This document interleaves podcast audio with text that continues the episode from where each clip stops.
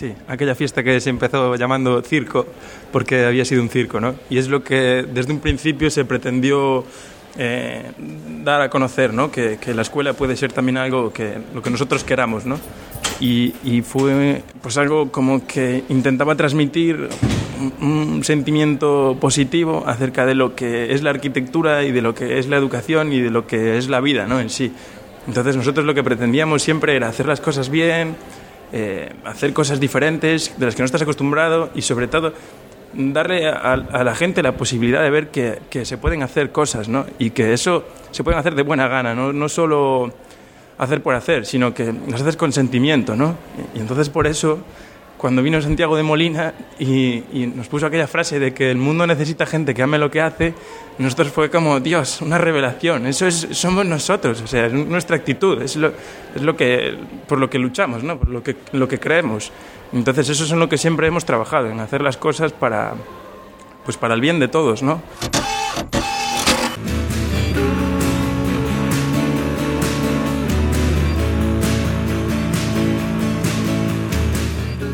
El amor será yo, arquitectura, episodio 6.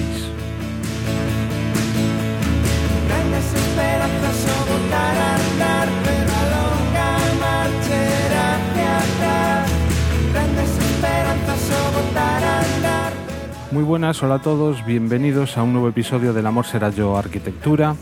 Un episodio que va a resultar especial por tratarse de una crónica de la FETSAC, la FETSA, que es un festival de arquitectura que se celebra desde hace unos cinco años, creo que son cinco, en la Escuela Técnica Superior de Arquitectura de A Coruña, organizado y realizado, pensado por los alumnos para los alumnos. Dura cuatro días, de lunes a jueves, con actividades de mañana, tarde y noche, y por su ambiente, por la calidad de la gente que viene a dar talleres, a dar conferencias, se ha convertido en un referente, al menos a nivel de escuelas de arquitectura, en toda España. Este episodio pretende ser una crónica de lo sucedido en la última edición de la FETSA, que se desarrolló justo esta semana, a base de pequeñas entrevistas bien realizadas por mí o por Alberto o por Cristina. Un saludo a, a Luis y a Siso que no han podido participar en este episodio, seguro que en el siguiente están con todos vosotros. Precisamente al tratarse de un formato especial y al querer contar un poco con la participación, con el testimonio de todos o la mayoría de los que han participado de alguna u otra manera, la duración de este episodio se ha ido a las dos horas, bueno, no lo puedo saber ahora exactamente, falta la edición, pero calculo que, rondará las dos horas. No estamos cómodos con episodios tan largos, ya también el anterior se, se nos fue un poquito de mano, y prometemos que en, los siguientes recuperaremos el formato habitual de la hora a la hora y cuarto. Y un pequeño aviso. En algún momento, en alguna entrevista, comento que encontraréis enlaces a los vídeos de las conferencias, pero desgraciadamente aún no están disponibles en el momento de publicarse el podcast. La mayoría de ellos los grabó la universidad, la UDC, y todavía pues nos los ha puesto a disposición del público. En el momento en que lo hagan daré la entrada y avisaré para que todos podáis escucharlos. En especial, en especial, no os podéis perder la del arquitecto paraguayo Solano Benítez. Me he quedado con una espinita y es que al final no he podido grabar una entrevista tanto con el colectivo Todo por la Praxis como con Matías Lecoq hablando sobre su labor profesional más allá de los talleres que imparten. Pero bueno, al final medio pensaba grabar en un momento, al final no pudo ser, para otra ocasión. Le quería dar las gracias, muchísimas, muchísimas gracias a todos los que han participado en el podcast, son un montón de gente, y en especial también a la organización de la FEDSAC por todas las facilidades que nos han dado a la hora de raptar a los entrevistados y, bueno, para cualquier cosa que les he solicitado, pues allí han estado ellos solícitos y, y todo han sido facilidades, repito. Para aquellos que escucháis por primera vez un podcast, os comento que El Amor será yo arquitectura es un podcast que pretende hacer divulgación pues precisamente de eso, de la arquitectura, y que por tanto está dirigido a cualquier persona, independientemente de sus gustos o de su actividad profesional, a cualquiera que sienta curiosidad pues por esta actividad que tanto nos apasiona. Y que como cualquier otro podcast, la mejor forma de escucharnos es utilizar alguna aplicación para el móvil o en el ordenador que se encargue ya solita de descargarse los episodios de los podcasts a los que cualquiera quiera suscribirse de forma automática. O si no, también directamente desde el blog, desde elamorserayo.es, encontraréis un reproductor donde podréis escuchar todos y cada uno de los episodios. También estamos en iTunes o en la web a través de las páginas de iVoox o Spreaker. Y por último también, y desde el pasado episodio, nos podéis escuchar desde Radio Podcastellano. Una promo y que comience la fecha. Hay podcasts buenos, malos, divertidos, aburridos, largos, cortos, profundos, triviales. Hay podcasts de cine, de tele, de fútbol, de economía, de tecnología, de historia, de poesía, de baloncesto, de Fórmula 1. En definitiva, hay podcasts y a todas horas los encuentras en Radio Podcastellano. 24 horas del mejor podcasting.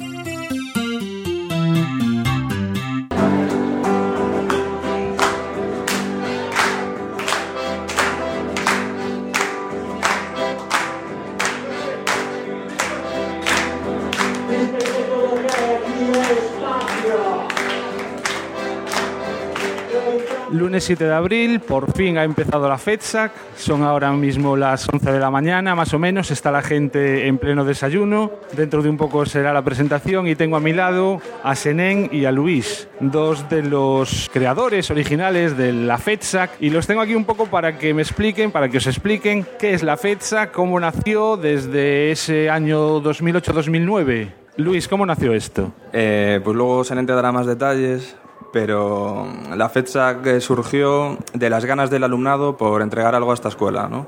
por motivarla, por sacarla de su hastío, de su monotonía y de su gris hormigonado que nos rodea por todos los lados. Porque desde el principio este es un proyecto de alumnos, para nada eh, tiene que ver con la escuela, con el claustro, con la dirección o con la propia universidad.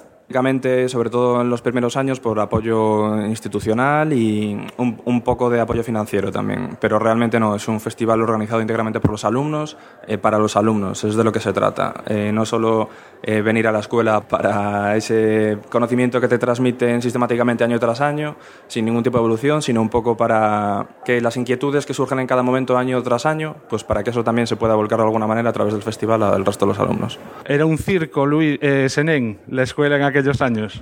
Bueno, fue el circo fue como ese momento de ruptura, ¿no? Que nosotros queríamos eh, dar a conocer al, mundo, ¿no? Que realmente era un circo, aunque pareciese un montón de hormigón y tal, realmente era un circo, porque era un disparate. Entonces lo llevamos al lo exageramos más, ¿no? Para que se viera que realmente era un circo y podía ser un circo, ¿no? Y podía ser un buen circo, que era lo que queríamos que fuese. Y al final fue un espectáculo increíble. Porque a día de hoy prácticamente la FEDSAC es conocida en toda España, al menos en todas las escuelas de arquitectura. Sí, eh, sobre todo se año tras año yo creo que se fue dando un salto cualitativo, ¿no? Y cada año se fue aumentando en medios y yo creo que el salto diferencial fue en la cuarta edición realmente, cuando gracias a un maestro eh, tuvimos una campaña de, de, publicidad enorme gracias a los vídeos esos tan ingeniosos que seguro que es eh, lo más reconocible a día de hoy de lo que es el festival. Eso nos permitió salir de la escuela, llegar a muchísima más gente. También, bueno, toda la campaña que se hacía a través de Facebook, el nombre empezó a ser conocido y, bueno, hasta llegar al día de hoy yo diría que es un referente. Vosotros decís eh, que la FEDSAC no es solo un festival, sino que es una actitud, una forma de entender la arquitectura, incluso de entender, imagino, lo que es estudiar la carrera de arquitectura, buscar curiosidad. Durante estas anteriores ediciones, desde luego que lo habéis cumplido. Pasan los años, estáis cediendo el testigo. ¿Confiáis en que todo eso continúe, esa, ese, ese espíritu? Eh, yo creo que sí, y si no, la gente se dará cuenta. Si ese espíritu no sigue, podrá tener las siglas de la FEDSAC, pero realmente ya no será eso. ¿no? Sí que es cierto que la FEDSAC es una actitud que cada uno llevamos un poquito dentro de nosotros, y yo, como siempre suelo decir, al final es una respuesta colectiva a las inquietudes que cada uno tenemos dentro de nosotros mismos, o sea que, que seguirá para adelante. La fecha os ha dado mucho trabajo, pero a vosotros personalmente también, ¿qué os ha reportado? Un montón de alegría, de amistades que no hubieses conocido de otro modo, ¿no? Gente maravillosa que, con la que ahora, aunque no estemos del mismo modo implicados, pues sigues compartiendo muchas cosas, ¿no? Y, y al final haces como un lugar donde conoces a esa gente que tiene esas mismas inquietudes o esa actitud, ¿no? Frente a la arquitectura y frente a la vida, ¿no? Frente a todo. Es una actitud de, para todo, ¿no? Y eso es, encontrar esa gente, pues es un, no sé, es una suerte, ¿no? Eh, yo creo que rompe barreras, ¿no? Primero entre compañeros, porque también hay una cosa que es cierta y es que aunque se suele mantener más o menos un pequeño bloque año tras año en la organización, pero al final eh, acabas haciendo amigos de verdad y gente que realmente comparte tus inquietudes, con gente que habitualmente te cruzas por la escuela y ni siquiera hablas. Y la, segunda barrera que rompe es con, bueno, pues con esos arquitectos colectivos o toda esa gente que se anima a venir a participar, que habitualmente es gente que admiramos y pues que nos permite poder tener un trato eh, durante una semana eh, cercano con ellos y pues entablar ahí también una relación un poquito más personal que, que bueno, pues no sé, va dando sus frutos poquito a poco. Muy bien, bueno, pues no os lo había comentado, pero estamos ahora mismo dentro de una maqueta a escala 1-1 del Cabanón de Le Corbusier, que estoy pensando que es un buen sitio para seguir haciendo entrevistas por aquí. Dentro de un rato, más. Aquí seguimos ya después de la primera conferencia de la FEDSAC con la Galería de Madalena. Estoy con Isabel y con Raquel. ¿Qué es un poco lo que hacéis en la Galería de la Magdalena? Pues eh, nosotros lo que hacemos es exponer en espacios infravalorados del espacio público, de forma que todo lo que exponemos en ellos se regala en formato de regalos urbanos y sobre todo lo que hacemos con ello es comunicar el espacio público con los ciudadanos y actuar como interlocutoras entre el arte y el ciudadano medio. Son exposiciones efímeras, en plena calle, un público casual, imagino. Si el público es el que pasa por la calle y se encuentra con lo que hacemos, pues ese es el público.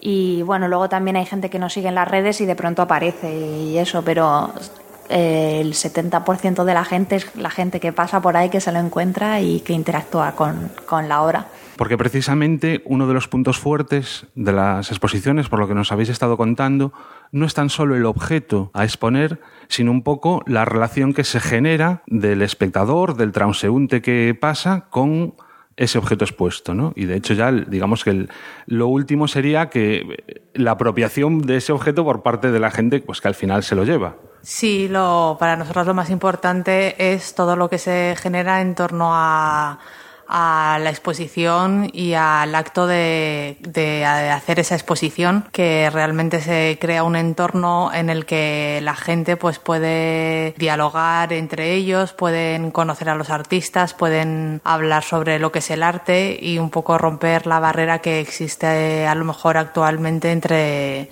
entre las instituciones y, y, el, y los ciudadanos y entre el arte contemporáneo y la sociedad exponéis normalmente en Madrid, pero lo habéis hecho por bastantes ciudades de España e incluso también en el extranjero. Habéis estado en, México DF.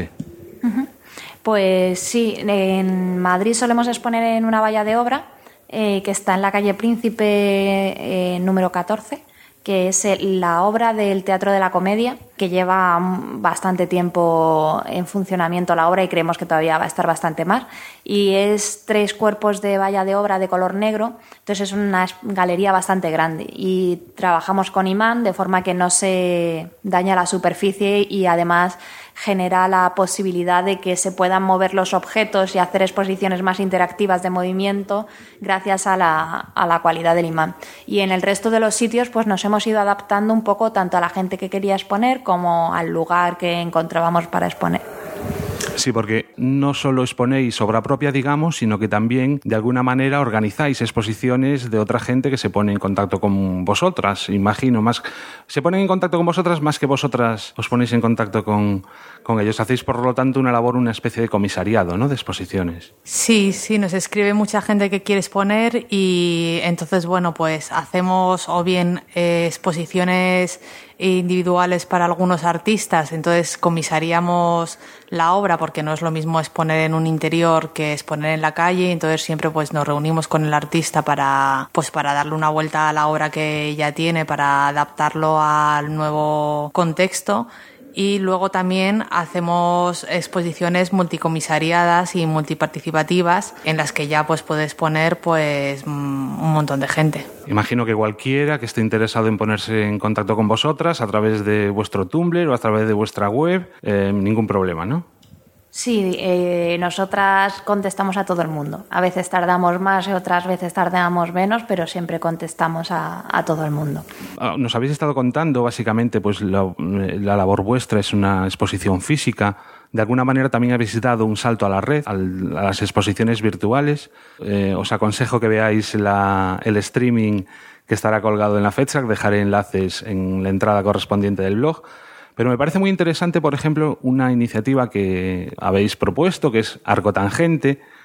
Ya el mismo título indica un poco, ¿no? De por dónde va, Arco Tangente. Sí, es una, es una iniciativa, un proyecto que surgió en paralelo a la Feria Internacional Arco y que mm, al contrario que, que, este, pues un poco lo que proponía es que todo el mundo que quisiera participar pudiera exponer con la condición de que la obra que expusiera fuera bajo licencia Creative Commons de forma que todo el mundo pueda tener acceso a obras en alta calidad. Y bueno, pues eh, ahí es donde una vez más vuelve a tener mucha importancia Internet porque nos permite que eh, ciudadanos de todas partes del mundo pues puedan participar en una exposición y aunque luego siempre nosotras lo llevamos también al, al plano físico y con el formato de regalos urbanos. Pues muchísimas gracias. No sé si tenéis alguna cosa, os gustaría decirle algo a la gente.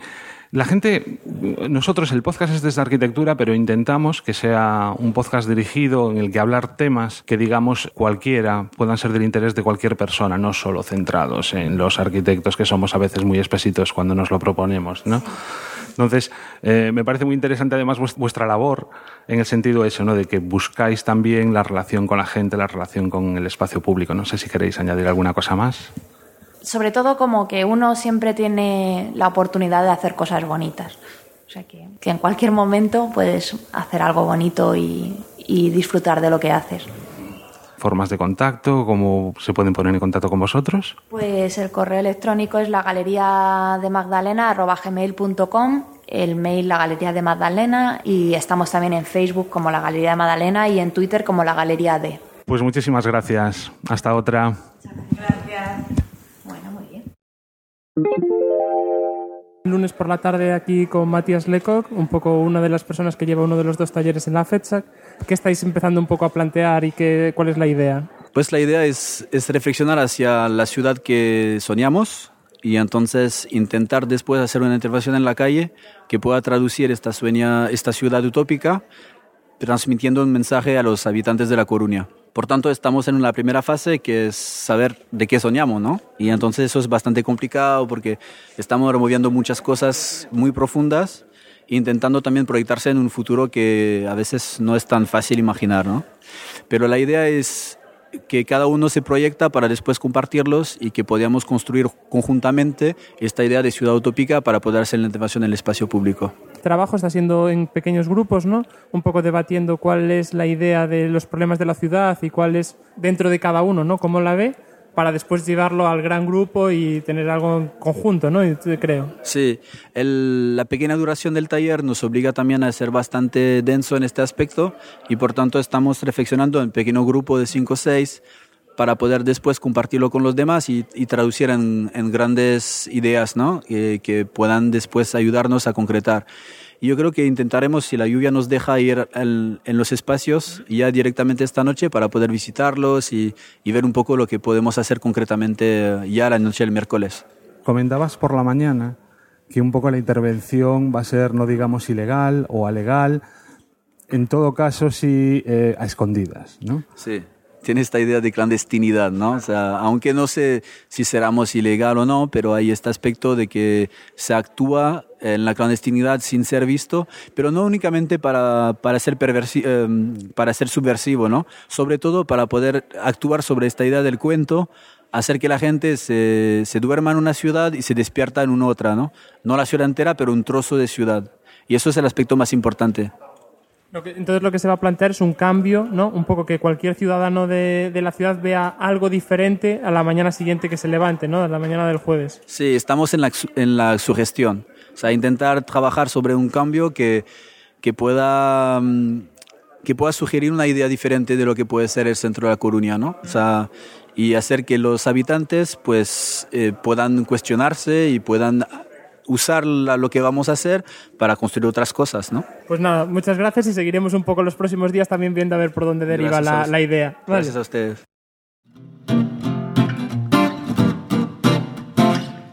primer día en la jornada de la fecha, casi aquí ahora en el taller de Con todo por la praxis, y un poco era para ver qué planteabais y cómo os planteáis estos próximos tres días aquí, qué vais a hacer.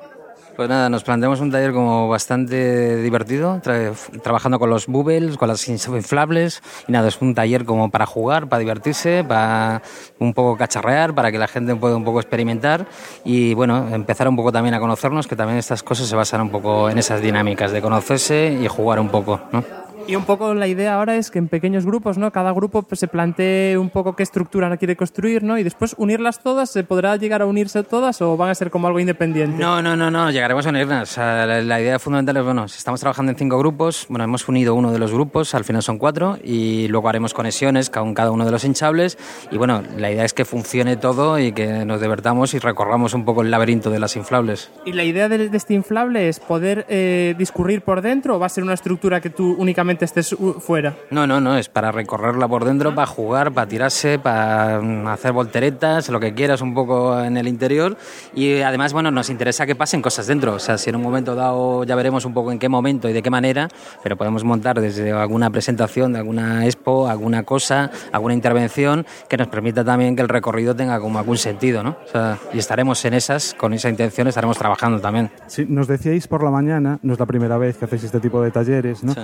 Que os gusta que las obras, una vez mm, se han acabado, tengan un recorrido más allá de lo que es el propio taller. Comentabais la posibilidad de entregarla a un centro vecinal o algún tipo de estas cosas. Eh, un poco el sentido de crear esto es eso, ¿no? No simplemente que las cosas se hagan ahora mismo dos tardes y después vayan a la basura. Claro, bueno, nosotros eh, siempre hablamos de trabajar en fase laboratorio, pero nuestros laboratorios son de calle. O sea, y nuestros laboratorios eh, juegan con el concepto de experimentación, pero con, un, o sea, con una comunidad, con alguna asociación, con algún movimiento vecinal que vaya asociado para que le dé un sentido. Eh, no es habitual estos formatos, pero también es, también es muy habitual nosotros que experimentamos con muchos formatos. Entonces, bueno, en este caso no estamos trabajando con ninguna petición concreta, pero la petición luego la podemos un poco ir a buscar podemos un poco darle como nuevos usos, lo podemos reformular. Pues hay miles de opciones, ¿no? Y trataremos de dar esas miles de opciones. La idea ahora es montarlo aquí en la, tercera planta de la escuela con los ventiladores o es hacerlo en el exterior? Pues vamos, yo creo que con este espíritu de experimentar a tope, vamos a probar fuera, vamos a probar dentro, vamos a hacer un poco movimiento de todo tipo. Por ahora vamos a montarlo aquí, que es donde estamos, en el taller, y luego ya veremos un poco cómo va creciendo, cómo va surgiendo, también veremos un poco las condiciones afuera, cambia mucho los inflables fuera adentro, entonces bueno, dependiendo de eso también iremos haciendo pruebas. El tiempo, agua, el sol, se te estropea enseguida la cinta. Ya, ya, es que, bueno, no es lo mismo hacerlo dentro que hacerlo fuera, ¿no? Claro.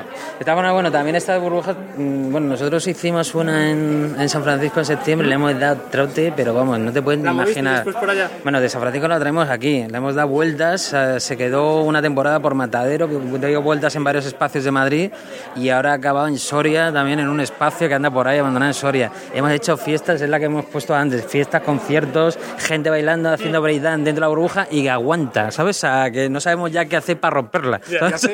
las estructuras que hacéis son siempre, eh, digamos, las que tú te metes dentro, o también utilizáis las otras estructuras que, digamos, una vez hinchadas, son a su vez la estructura en la que meterse debajo? Por, ahora, por ahora no hemos experimentado con estas estructuras, hemos experimentado de meternos dentro. O sea, estamos ahí como fase inicial dentro del mundo burbuja eh, y la verdad que no es un formato muy cercano a nosotros, el que estamos probando ahora recientemente y bueno, ya, ya veremos a ver si nos metemos en algún momento dado en ese jaleo. ¿sabes? Tus compañeros de, que creo que no hemos dicho, todos por, eh, todo por la praxis. Aparte de estructuras hinchables, también hacéis otro tipo de estructuras. Sí, bueno, cacharreamos con todo lo que nos ponen por delante, ¿sabes? estructura de todo tipo. Eh, bueno, básicamente es un poco lo, nuestro horizonte, experimentar un poco material, eh, buscar como formatos nuevos. Casi siempre estamos cambiando, casi siempre estamos probando, testeando como nuevas historias.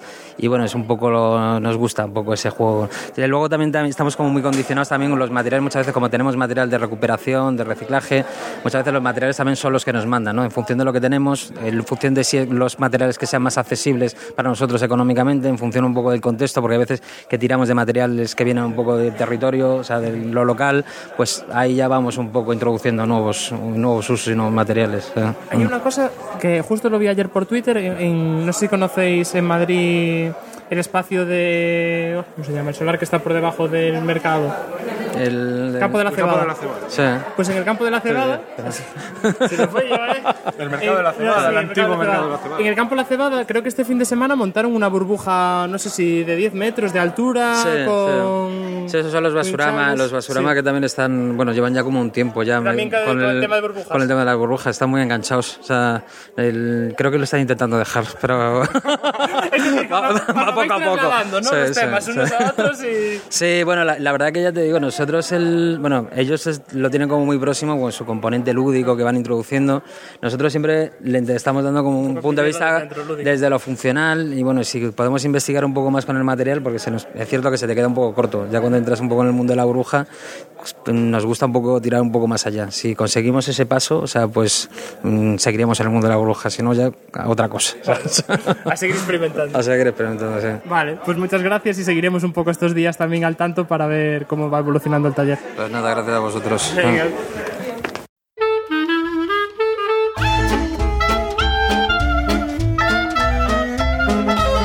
Seguimos lunes por la tarde y ¿quién andaba por aquí por la FedSac?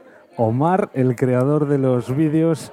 Yo creo que es el, el más conocido de todos los miembros de la organización de la FedSac, si no personalmente, sí por su obra. Pero yo creo que es bastante desconocido eh, por la gente, nadie lo ubica de quién es la persona, pero sí por la obra que hace. Ah, Puede ser que sea así, sí, sí es posible. Pero también porque yo lo pretendo, ¿eh? Bueno, vamos a ver. Mm, Los vídeos más o menos son de 3-4 minutos. ¿Cuánto tiempo tardas en pensar cada uno?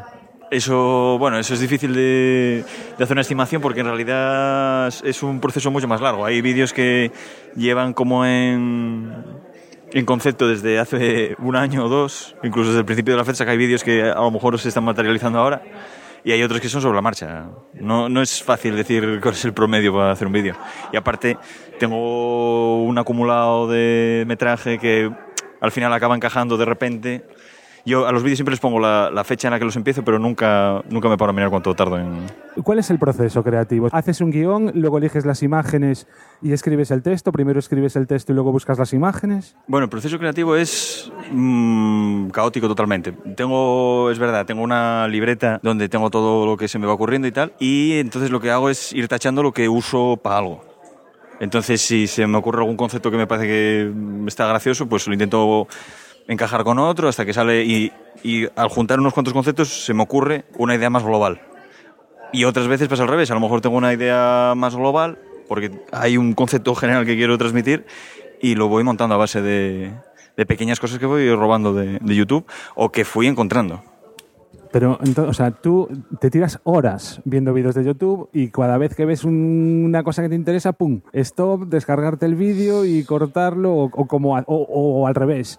Una vez que tienes el concepto, bueno, pues ahora necesito imágenes de un taller. Sí, sí. Y buscas a las eh, churris eh, como pasaba en uno de los últimos vídeos. de un videoclip de que me acordaba. Una parte es la memoria y otra parte es que yo no veo la televisión, yo veo YouTube. Entonces siempre que veo algo que me resulta...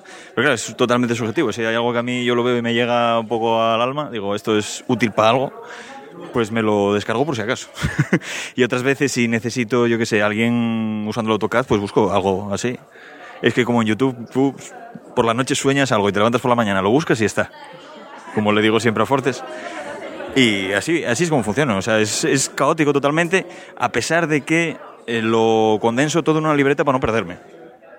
Cuando haces un vídeo, ¿sabes qué repercusión va a tener o es siempre como algo improvisado? Es decir, tú tienes una ligera idea, pero después vas a saber más o menos, bueno, este a lo mejor eh, necesitaba más repercusión y no la ha tenido. Sí, a ver, a, a- a mí lo que me pasa es que algunos que pienso que no se van a ver mucho, luego se ven.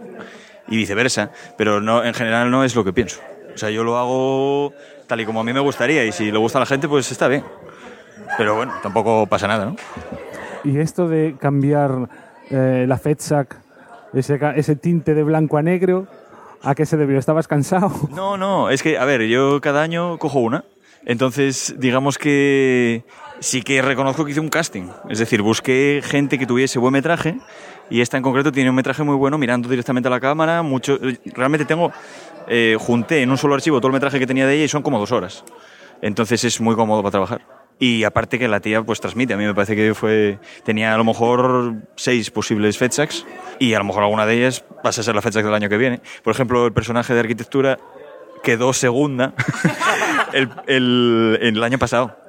Era la segunda candidata a haber sido la fecha que por lo tanto fue arquitectura. Y sí, permanece ahí. ¿Y faltan personajes aún por descubrir? Sí, sí, van surgiendo. Sí, sí. Por ejemplo, tenía, un, tenía tengo un personaje ahí en, en proyecto que probablemente sea para el año que viene. Por eso es lo que te decía antes, claro, de, de que... Hay Primicia, el amor será yo. ¿Eh? ¿Cómo, cómo? Ah, sí, sí, no, no, primicia. Eh, ah, ¿tú eres la amor será yo? Por eso de los Beatles, claro, joder. Vale, vale, ahora lo entiendo. Claro, claro. Pues eh, con la voz de Salvador Raya quería hacer un personaje, quería hacer un profesor.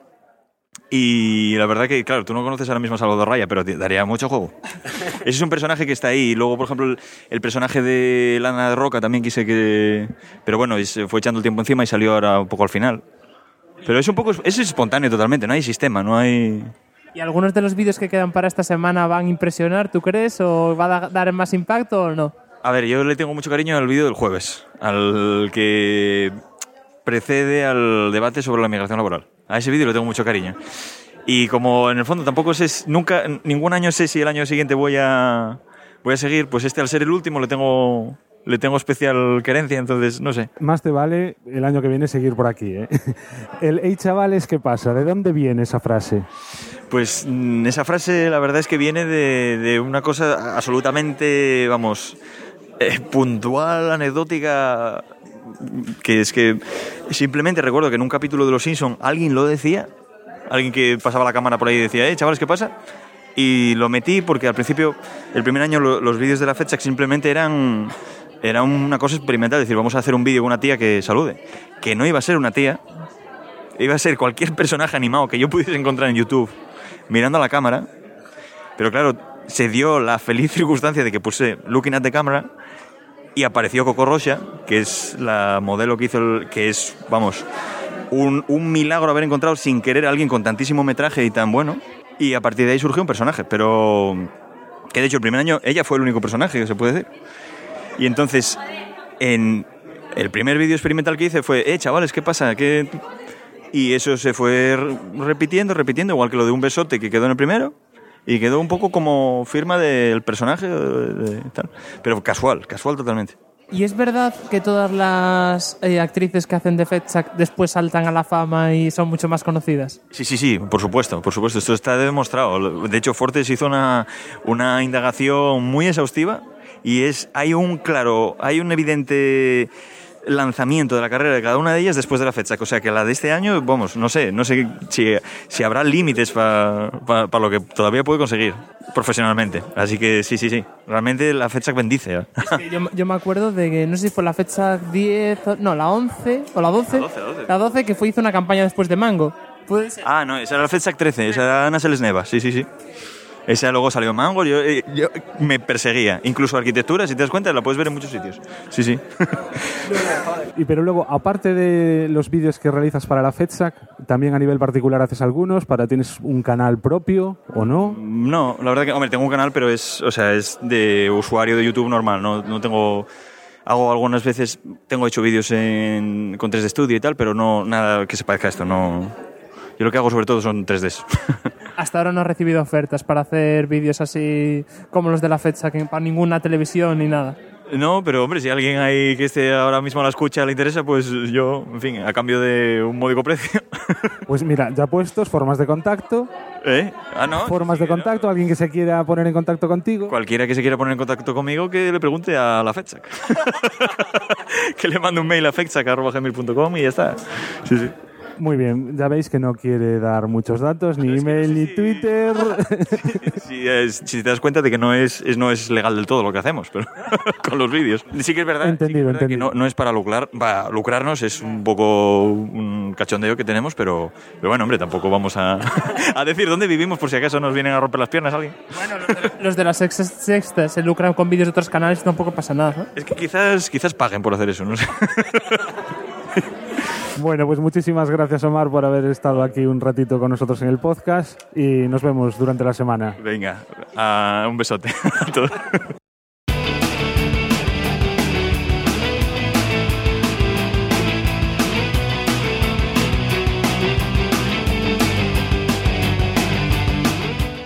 Se acaba la primera jornada de la FEDSAC. va a entrevistar a vosotros. No, no os vayáis, no os vayáis. Eh,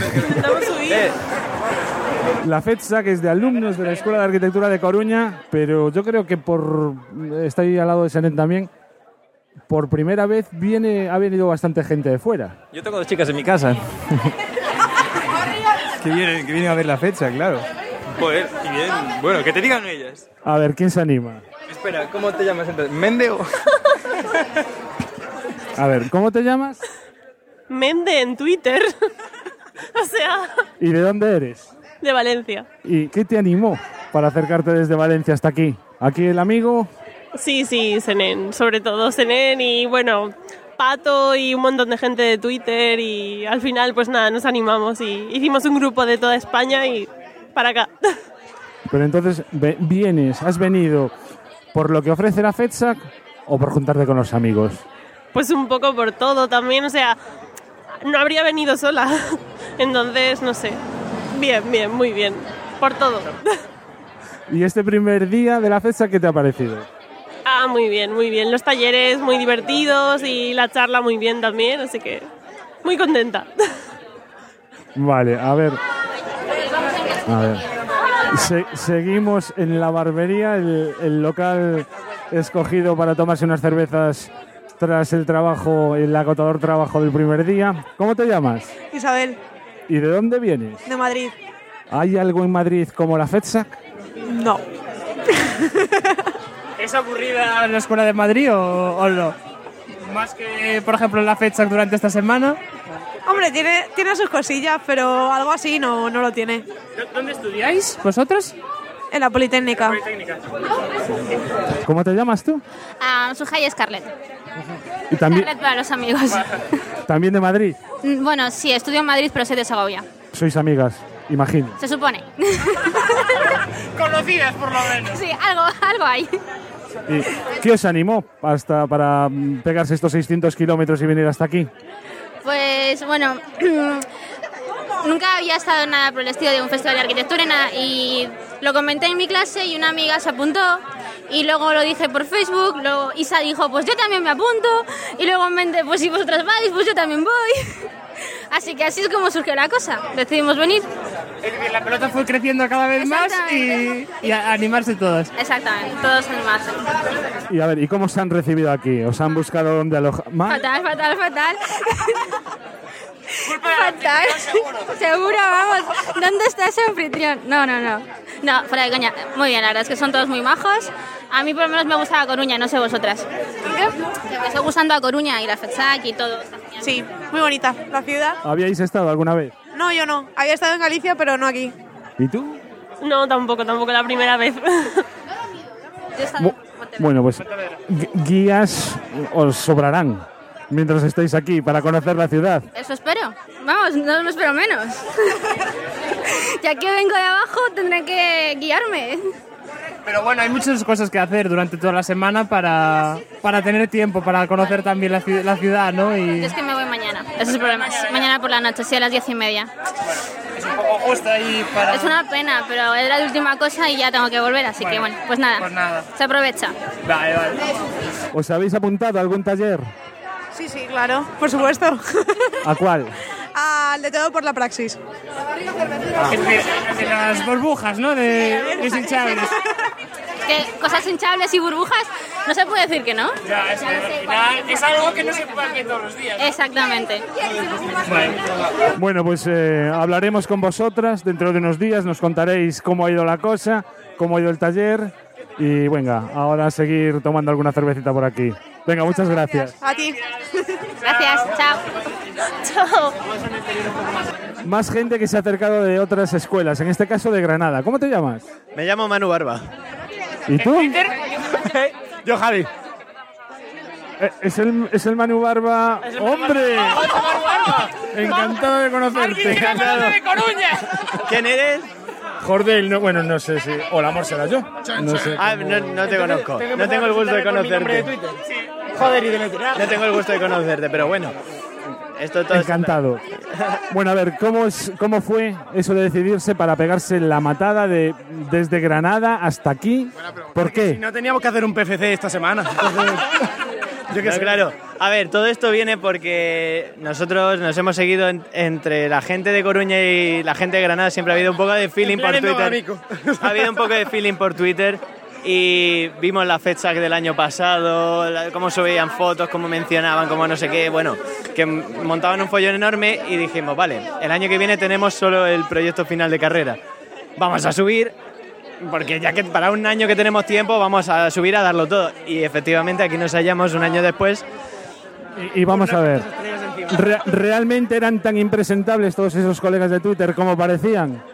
Ah, pues no sé, porque yo no soy un Twitter star, preguntar a Manu Barba. mucho más impresentables y mucho más geniales de lo que parecían. Sin duda alguna, sin duda alguna. No, no. A ver, ¿os habéis apuntado a algún taller? De momento sí, estamos con todo con la- por la praxis. Haciendo burbujas. Sí. Estamos en el taller de hinchar cosas. Cosas que se Sí. Y que uno se mete dentro después. Ay, pues yo, yo soy un poco claustrofóbico, ¿eh? Pues imagínate cuando se deshinche y te caiga encima. Ay, Dios, me pasa fatal. La calle No, no, sí. No, serio, estamos, estamos encantados, la verdad. Eh, Yo me lo estoy pasando no, bien. Yo que sé, hemos ido un poco de, de jet lag. Hemos llegado allí en plan, ¿dónde estamos? ¿Dónde estamos? Nos han puesto a hinchar cosas. Y bien, no, coño, de puta madre. Es decir, nos lo estamos pasando muy bien, la verdad. La cosa es que Manu Barba ya tenía una experiencia una fecha que anterior. Yo creo que de la segunda edición. Pero él no lo, él no, lo sabía. Sí, sí, tenía una- tengo experiencia de la fecha de 2010. Que vine, pero no me acuerdo absolutamente nada. me llevaron a un polideportivo. Esto es una fiesta de arquitectura. Vale, tomo una cerveza y ya a partir de ahí siguieron muchas más cosas que de las que me acuerdo bastante poco. Nos veremos durante la semana, ya nos contaréis, nos contaréis cómo ha resultado y, y qué ha sido de esa burbuja que vais a montar dentro de poco. Pues si te quieres meter dentro, ya sabes. Venga, a pasarlo bien. Venga, muchas gracias.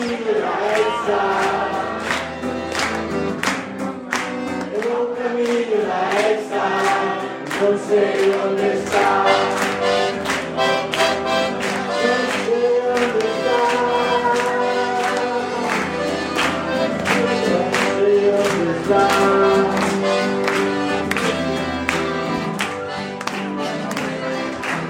Segunda jornada de la FEDSAC y hoy hemos tenido el auténtico placer de poder escuchar a Domenico de Siena. Urbano humano. Siempre se me lengua la traba, como dice mi padre cuando, cuando tengo que decir tu, tu nick. Sinceramente, me resulta muy difícil poder, eh, porque nuestro podcast es un podcast que lo escucha sobre todo mucha gente que no es arquitecta. Intentamos hablar de temas que le pueden interesar a cualquiera, ¿no?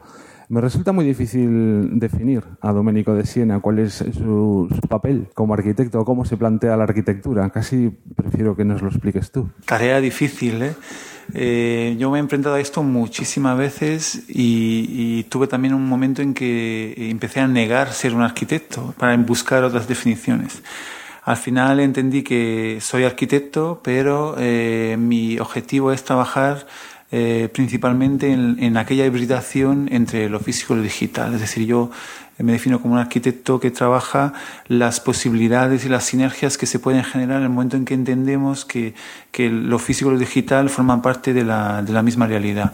Y luego extender claramente eso a un ámbito urbano que realmente es el que más me interesa. Desde luego un modelo que se aleja completamente del modelo de estudio tradicional. Imagino que Internet en este campo, en el campo de la arquitectura, como en otros muchísimos campos, ha sido mm, radical el cambio que ha planteado. Sí, la base de ese cambio, eh, en mi caso, eh, procede de allí. ¿no? Es decir, desde, desde la carrera siempre me ha gustado mucho trastear con Internet eh, y trastear con procesos participativos. Entonces, al final, eh, en mi carrera profesional lo que hago es juntar esas, eh, esas cosas.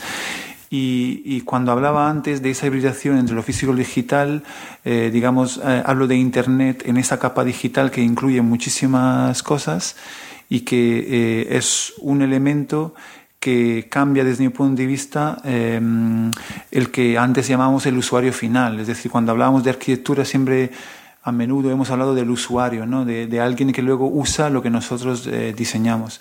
Creo que hoy en día eh, eh, la profesión del arquitecto tiene que tener en cuenta un cambio de actitud que está favorecido desde mi punto de vista por, por el uso de las redes y Internet decía, un cambio de actitud de, la, de, la, de, las personas que quieren ser más protagonistas de, de, todo lo que habitan y lo que viven. ¿no? Entonces ya no son simplemente usuarios, sino como comentaba justo hoy en la charla, son prosumers o prosumidores en castellano.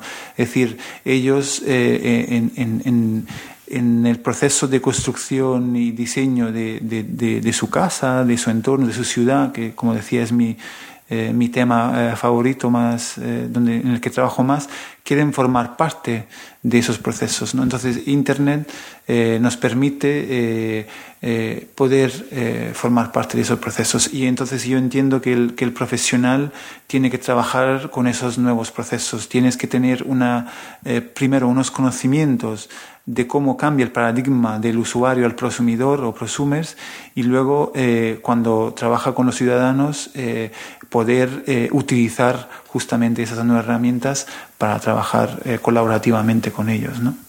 Un ejemplo que nos has hablado en la charla era el tema de Dreamhammer con ecosistema urbano, ¿no? que trasladasteis todo ese ideario que habíais eh, reflexionado anteriormente a algo, un caso práctico. ¿no? Entonces, ¿cómo se desarrolló? Porque al final era en un país extranjero, ¿cómo al final fue recibido por la propia población?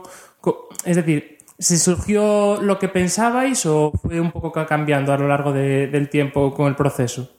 Sí, ese es un, es un ejemplo para mí muy, muy interesante, eh, donde hemos podido experimentar toda una serie de reflexiones y, que parten de la idea de que, eh, el, digamos, el, el arquitecto eh, puede diseñar también eh, procesos ¿no? y coordinar eh, procesos. Entonces, esa era la idea eh, de base que es importante aquí remarcar. y luego es, siempre tener la capacidad de amoldar y transformar esos procesos. Entonces nosotros en ese caso diseñamos un proceso que duraba año y medio en el que eh, definíamos toda una serie de actividades de conexión y trabajo con, con, la ciudadanía desde diferentes puntos de vista, con asociaciones y como comentaba también con, con jugando con esta dimensión local que comentaba, es decir, trabajando con gente del lugar y gente eh, desde fuera.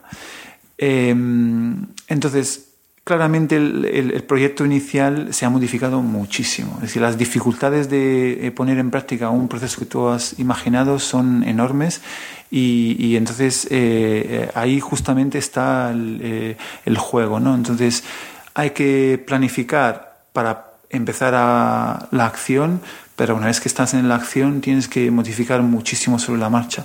Y cuando más cambios haya, en cierta medida, más honesto es, yo entiendo, el, el proceso. ¿no? Entonces ahí no, nos ha pasado muchísimo y ha habido muchísimos cambios. Y, y, creo que eso las mismas personas, los mismos ciudadanos lo han como percibido, entonces eh, les ha permitido hacer más suyo el, el, propio proceso. ¿no? Y desde un punto de vista, yo creo que también es útil eh, no ser muy naif y también tener en cuenta, por ejemplo, las relaciones que tú tienes también con la administración pública. ¿no? Justo ahora se hacían también preguntas sobre ese, tema. ¿no? La administración pública estaba eh, muy contenta con el proyecto, pero al mismo tiempo eh, nos pedía cambios muy radicales a veces, que incluso eran, digamos, eh, muy diferentes de un planteamiento inicial. Entonces, eh, hemos tenido que trabajar también mucho con la, con la administración. Y allí introduzco creo, otro campo de acción muy, muy interesante que, que, es- que se está abriendo, no solo para los arquitectos, sino para muchos profesionales de la gestión urbana, que es esa capacidad de generar puentes entre contextos eh, alejados.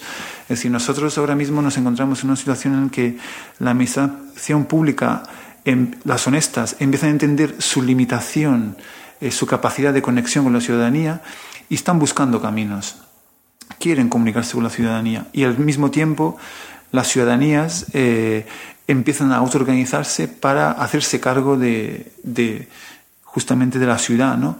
Eh, entonces, en, ese, en, ese, en esa tensión, en, esa, en esas dinámicas, eh, nosotros podemos construir realmente puentes muy, muy útiles porque en el fondo nosotros somos ciudadanos, eh, manejamos y conocemos eh, las complejidades urbanas, que también hay que tener muy en cuenta eso, ¿no? Es decir, reflexionar sobre la ciudad es algo muy, eh, muy importante, ¿no? Entonces, tener una visión global ayuda. Y entonces, nosotros podemos ofrecer esa conexión entre la administración pública y la ciudadanía, ¿no? Y creo que es un valor muy grande. Y entonces, volviendo también a la pregunta inicial, eh, los nuevos medios son además una herramienta fantástica. Una cosa, ¿esos equipos eh, serían solo de arquitectos o también de otras personas en plan, no solo especializadas eh, en la construcción como son los arquitectos, sino también en el ámbito urbano como sociólogos o demás? Es decir, ¿hasta qué punto hace falta un, eh, unos técnicos multidisciplinares que controlen un poco de todo para llevar a cabo ese proceso, ¿no? En plan- Sí, sí, claramente estamos hablando de equipos multidisciplinares, ¿no? Eh, y esa es la... eh, estamos hablando de equipos multidisciplinares y luego estamos hablando de una cosa que también comentaba hoy en la charla, que es eh, la capacidad de entender el trabajo de una forma colaborativa, ¿no? Entonces, eh, cómo eh, colaborar con un, otro profesional entendiendo que eh, la colaboración no nace simplemente de un eh, establecimiento de tareas que hace uno a las que siguen la otra- eh, otras tareas de otros profesionales para conseguir una simple sumatoria. ¿no? Es decir, en los planes urbanísticos eso se da mucho. Está el estudio del sociólogo, el estudio del economista, el estudio del arquitecto y luego todo eso hay que juntarlo de alguna manera, pero no hay la capacidad de trabajar justamente de una forma conjunta. Entonces, de- eso pasa y aquí podemos introducir, una pequeña polémica también porque eh, eh, las, universidades no promueven, ¿no? Es decir, no, no, eh, mm, con, con, esa manera de trabajar, proponiendo, por ejemplo, casos de estudio o proyectos en los que el análisis no tiene en cuenta eh, esos factores, eh, eh, sino que la experimentación, en el caso del arquitecto que hablamos en este caso, se, te- se propone muchas veces una- un programa y entonces propone una solución eh, únicamente arquitectónica para eso. ¿no? Entonces, eso es algo que luego se, se queda y en el ámbito profesional entiendes que, que lo mejor es eh, profesionalizarse mucho, eh, lo comentaba también hoy en la charla, ofrecer el, el- la- eh, el- el objeto arquitectónico el mejor que sea, pero luego nos hemos olvidado de otros, de otros temas. ¿no? Sin embargo, cuando lo hacemos, eh, a veces honestamente no lo hacemos incluso diciendo no pero nosotros eh, trabajamos también con sociólogos y tal pero pero realmente no hay- no ha ocurrido esa, eh, esa conexión ¿no?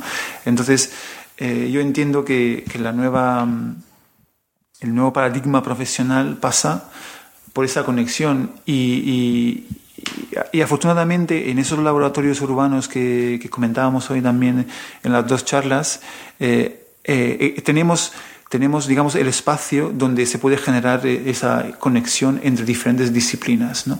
entonces tenemos eh, que, que desde un punto de vista sería interesante que la universidad ofreciera, pero eso es otro discurso. Pero bueno, existen esos laboratorios y, y entonces allí los ciudadanos se pueden encontrar con diferentes eh, profesionales, entonces los profesionales se encuentran entre ellos y además se encuentran con los ciudadanos. Entonces la, la, la conexión entre todos ellos genera eh, algo que es, eh, yo entiendo que es, eh, es muy valioso, ¿no? Es una pena tener que dejarlo aquí porque el, podcast tiene que durar lo que dura. Muchísimas gracias, un auténtico lujo para la FEDSAC, yo creo, para la Morsa yo, desde luego, que es el nombre del podcast. y recomendarle a todos los que nos estáis escuchando que como mínimo la presentación que nos ha hecho hoy Domenico de Siena en la FEDSAC os, eh, os dejaré un enlace para que la podáis ver en la entrada del blog. Muchas gracias, Domenico. Muchas gracias a vosotros.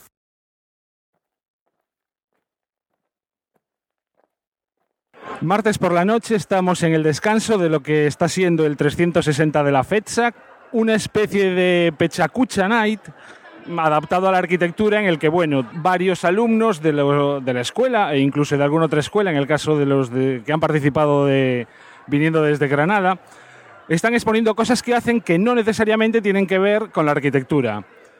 Como muestra de toda esta gente que está exponiendo ahora mismo en un ambiente súper festivo eh, sus creaciones, está la gente de la Asociación Juvenil Perspectivas, que es una asociación de alumnos de la Escuela Técnica Superior de Arquitectura de A Coruña y que en este caso también se centra, centra en su actividad en la arquitectura. ¿Cómo nace la Asociación Juvenil Perspectivas? Pues nace de una reunión de colegas que decidimos hacer algo a mayores de, la, de lo que es la propia titulación y aparte que nos pudiera cundir tanto a nosotros como al resto de nuestros compañeros en lo que ahora está muy de moda que le llaman educación no formal.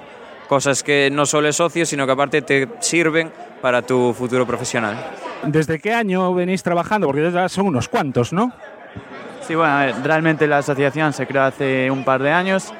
Eh, sin embargo, la actividad ha sido bastante intensa desde aquellas. Intentamos mo- movernos muchos a favor de la, tanto de la escuela como de los, de los propios alumnos que quieran eh, participar dentro de, de su etapa como estudiantes en un desarrollo más orientado hacia su salida profesional, haciendo proyectos en colaboración con, la, con el Ayuntamiento de Coruña, la Junta de Galicia, como fue la Marquesina que comentábamos antes allí dentro, y seguiremos trabajando para hacer muchos más proyectos de ese estilo. ¿Lo tenéis complicado a la hora de conseguir financiación por parte de las administraciones? Porque veo que os movéis con cierta ligereza, por lo que veo que vais los concursos y las actividades que vais organizando. Eh, sí, ya tenemos cierta práctica, pero sí que tenemos que admitir que es muy difícil moverse en esos sitios tan burocráticos de tanto papel y nosotros somos un grupo muy informal que intentamos movernos rápido y hacer, hacer eh, cosas efímeras que al final dejen pozo. Y en unos mundos tan sólidos y tan rígidos es difícil, pero lo intentamos y, y nos esforzamos. ¿Cuál es la próxima actividad que tenéis preparada? Pues ahora, bueno, ya os contamos de arquitectura con luz propia. Vamos a traer unos amigos de otra asociación de calidad de doceo, ante unos telescopios y con una serie de charlas y de contaminación lumínica y todo eso. Lo vamos a subir hasta filología y vamos a ver las estrellas y va a estar muy bien. ¿Tenéis algún tipo de contacto con alumnos de otras escuelas, con algún otro tipo de asociación? En principio no, o sea, tenemos cuenta en Facebook, tenemos cuenta en Twitter y tenemos un Trump. Eh, nuestro Twitter es arroba xperspectivas por si alguien quiere seguirnos, pero en principio cualquiera puede ponerse en contacto con nosotros, pero por ahora no hemos hablado con ninguna otra asociación. Pero si quieren proponer otras actividades, otras conferencias, si alguien quiere ayudarnos, todos bienvenidos. ¿Cuántos miembros sois más o menos ahora mismo en la Asociación Perspectiva y qué habría que hacer para participar? O sea, ¿estáis abiertos a que se unan nuevos miembros para, para ayudaros? Pues a ver, activos, activos, somos los siete que hemos hablado hoy aquí en el 360. Luego tenemos hasta unos cinco socios más aparte que colaboran un poco y tal. ¿Qué tenemos para ser socio? Nada, rellenar un formulario con tus datos, unos 10 euros que nos ayudan un poco para esto de carteles y tal, un poco la logística de la asociación. Y luego es voluntaria la entrega de una prueba de expresión artística en A4 que nos hace Ilu la idea del día de mañana, si la asociación vive y sigue en los años, tener un fichero de todos que nos habían sido sus socios. Imagínate que alguien luego lo peta ahí en el croquis y digan, ¡buah! Eso es coñero, ¿no? Entonces, a ver qué tal sale. Muy bien, pues eh, interesantísima vuestra propuesta. Cris, no sé si tienes alguna pregunta más. No, que me cuenten ya para el, para el curso que van a hacer de, de la, ¿cómo era? Con luz propia, arquitectura con luz propia, yo ya me apunto y ya está. Muchas A mí también me veréis por allí. ¿No- ¿Nos apuntáis ya o tenemos que mandar el email? Eh, bueno, en, tanto en Twitter y nuestro Facebook, los dos son X Perspectivas, Asociación Juvenil Perspectivas, está ya el enlace a la página de inscripción, que por cierto es completamente gratuita, que es todo lo que organizamos es gratuito, de ahí a que pidamos un poquito de dinero cuando se hace la gente socia, que si no, a ver cómo hacemos esto.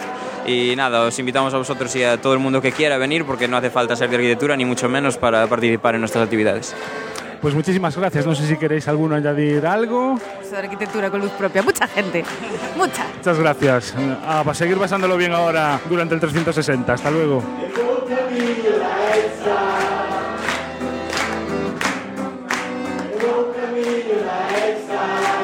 No sé dónde está.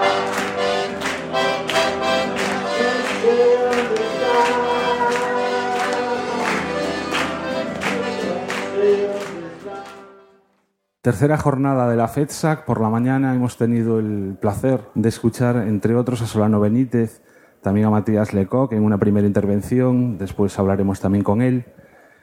Solano Benítez es un arquitecto paraguayo que nos ha dejado un poco impresionados a todos, sobre todo por su cercanía. Como comunicador yo creo que eres magnífico a mayores de- del- del mensaje que nos, que nos puedas aportar. Y bueno, yo os recomiendo a todos, estará el streaming eh, disponible, dejaremos en el blog un enlace para que lo veáis. Y mm, salga bien esta entrevista o no, de verdad, ved esa conferencia. La mayoría de los que me escucháis no sois arquitectos ni tenéis nada que ver con la profesión que nos escucháis, perdón. Eh, vedla, porque mm, va a ser una experiencia que recordaréis, estoy convencido de ello. Como primera pregunta, te haría, me llamó mucho la atención que la mayoría de los arquitectos, cuando hablamos de nuestra obra, de tal, hablamos de espacios, hablamos de tensiones, hablamos de, de lo que queremos conseguir, de lo que no queremos conseguir. Y tú, simplemente viendo las imágenes, estoy convencido de que podrías hablar muchísimo de eso. Pero, pero, pero pasas de puntillas y en lo que te centras es en la materialidad, en, cómo se construye, en, el material, en la estructura, en darle forma a todo eso. No sé si esa es precisamente tu, intención o, lo que buscas. Sí, sí, porque es un regalo. O sea, cuando uno, lo mejor que me puede pasar, evidentemente, es llegar acá a ofrecerle a, a todos a, lo que somos, que, que verifican lo que hacemos. Entonces, en la medida en que sea capaz de portar regalos, traer esos regalos, yo no, no, no me interesa mucho tratar de decirle a la gente que qué debe ver o qué no debe ver. Pero sí me interesa mucho contarle que puede hacer cosas y que esas cosas eh, van, están a su disposición y que están a su alcance y que las pueden hacer celebrando esta maravilla que es, es la vida y esta vida que se hace en, en compartido con todos los demás y, y conversando en la construcción pretendida de una sociedad mejor. Un poco en referencia a eso, hacías referencia, bueno, ya casi al final de la conferencia, en que las los arquitectos, por así decirlo, eh, las grandes estrellas que todo el mundo conoce, hacen una arquitectura para una minoría ¿no? de, la, de la sociedad. Entonces, ¿cuál es el cambio que debe dar la profesión o cada uno personalmente para intentar eh, ayudar o aportar al otro 70% de la población que va sobreviviendo, autoconstruyendo muchas veces sus propias eh, viviendas, sus propios habitáculos? ¿Cómo podemos en plan intervenir en ese proceso? Yo, a ver, me encanta.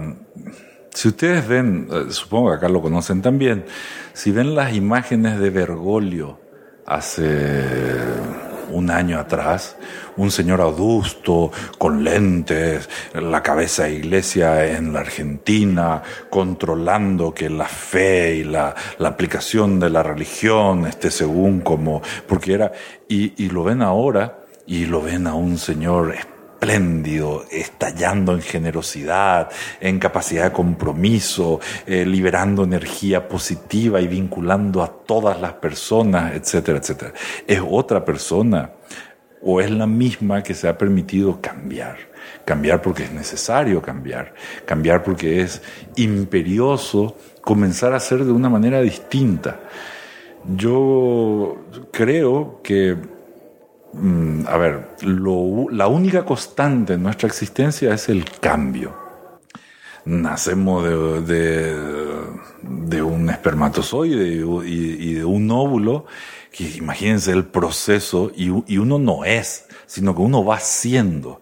Entonces, si nosotros necesitamos unos haceres en compromiso con determinadas condiciones de habitabilidad en el planeta, nos toca, más que nadie, eh, hacernos cargo de la construcción de las posibilidades de esos haceres. Y eso es una convocatoria, eso es una invitación. O sea, esto se puede, así se hace. El otro existe, el otro soy yo, el otro me necesito.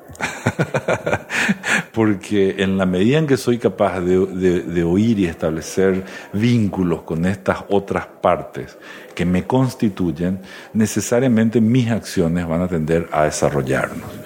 Si hoy vemos que los grandes arquitectos concentran la mayoría de los trabajos y tienen en sus fábricas de proyectos infinidad de arquitectos trabajando bajo la lógica constrictiva de su sola inteligencia, el resultado mejor que hemos logrado es el mundo que tenemos en términos de arquitectura y materia. Y si invirtiésemos y si pusiésemos a la mayor cantidad de gente a pensar diferente, a exigirle y a premiarle por las oportunidades del cambio, al no ejercicio constructivo, sino al afán liberador de oportunidades para todo el mundo, no estaríamos mucho mejor. Yo suelo recordar con mucho afecto el hacer, por ejemplo, de Paulo Méndez, otro premio Pritzker distinto. El Pritzker es el Nobel de la arquitectura, para los que nos están escuchando ahora. Eh, y Paulo Méndez, un arquitecto sudamericano radicado en Sao Paulo, fue contratado, por ejemplo, para diseñar la candidatura de París a los Juegos Olímpicos de unos años atrás. Y Pablo Méndez Arrocha tenía un escritorio de tres personas y lógicamente dijo, sí, claro. Y Pablo Méndez trabajaba en partidas simultáneas con casi 12 estudios. Entonces él iba a tener conversaciones a cada uno de los 12 estudios que se encargaban a su vez de poder hablar con otra gente vayan sumando y sumando y sumando experiencias acerca de las oportunidades que yacían en todo eso. Si nosotros pudiésemos, lejos de tratar de controlar el hacer de los otros, potenciamos sus recursos y sus oportunidades, creo que mm, en esos simples gestos eh, se inician procesos que ojalá sean rápidos y que nos permitan un mejor ser en los próximos años. sobre todo en la primera parte de la conferencia que nos has dado, dejas muy claro que las limitaciones económicas o las limitaciones muchas veces del material eh, no solo no son un impedimento, sino que precisamente son una oportunidad ¿no? para descubrir nuevos caminos. Y de alguna manera también daba la sensación de que eh, el, el edificio, o sea, la construcción era un poco algo eh, que era a la vez proyecto y construcción. No sé si me explico. Es el proceso, en estos casos, lo importante. Sí, es un. O sea, decía que toda, to- todo el intentar protegernos pasa por acciones y esas acciones se coordinan en conversaciones que van desde el aplanar las circunstancias, que es generar planos para poder conversar juntos, para disponer la materia para poder hacer cosas. Y a, a lo largo de la existencia del ser humano, no- nosotros no le hemos hecho asco a nada. Ahora yo en apariencia soy un arquitecto muy famoso y podría prometerles, por ejemplo, hacerles un techo de aguas y todo el mundo estaría fan- fascinado. Pero si fuésemos eh, esquimales y estuviésemos en Alaska, el techo de tu casa sería de agua y las paredes serían de hielo para protegerte del frío. Y como soy eh, muy famoso y estoy vinculado al mundo del show, podría prometerte un habitáculo de materia orgánica. Y tú me podrías decir, yo no soy Lady Gaga o no soy Robin Williams. Pero si fueses un indígena americano y vieses pasar una manada de búfalos, estarías viendo el living, comedor, el home theater y la próxima colección de un Salvatore sea algo, ¿verdad? Nosotros no hemos hecho, no hemos puesto límite a la prueba de lo que nos rodea como oportunidades para crecer, comer, alimentarnos, cubrirnos, etcétera, etcétera. Hasta el momento en que hemos convertido la, la disciplina, o hemos restringido la disciplina y la hemos puesto no al servicio de los seres humanos, sino al servicio de las finanzas. No digo las economías porque en todo esto, en Alaska y en los Indi- hubo una razón económica que es preocuparse por un hacer que llega con excelencia a todo el mundo y controlarlo como toda lógica económica, pero sí hemos claudicado en torno a la, finanza y hemos transformado el ejercicio profesional de un hacer vocacional a, a un comercio de servicios. Entonces, lo que trato de mostrarle a las personas ni siquiera es hagan, hagan las curvas que hago o usen la materia como yo uso, eso es una anécdota.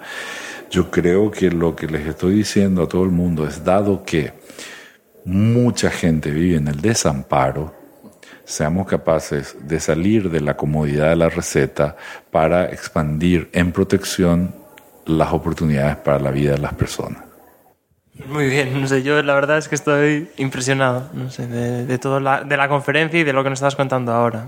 Si es que además, bueno, curiosamente, precisamente nosotros dos, el PCC lo hicimos un poco en un proyecto... eh, de- Fue un poco un proceso así más o menos largo de, bueno, yo aparte viajé allí, estuve dos meses con una comunidad indígena que se estaba sentando en un, en un trozo de tierra y demás. Entonces, todo eso de conocer co- las necesidades de la población y ver exactamente qué es lo que necesitan, qué es lo que tienen, cómo es su vida, porque es muy diferente a la que tiene uno mismo, ¿no? Entonces, conocer eso te ayuda muchas veces a reflexionar y ver exactamente hasta qué punto somos necesarios y cómo podemos, a través de esas conversaciones y ver exactamente lo que quieren ellos, promover un proceso ¿no? en el que ellos puedan participar y sentirse eh, dentro del proceso y sacando algo adelante. ¿no? Yo, la verdad.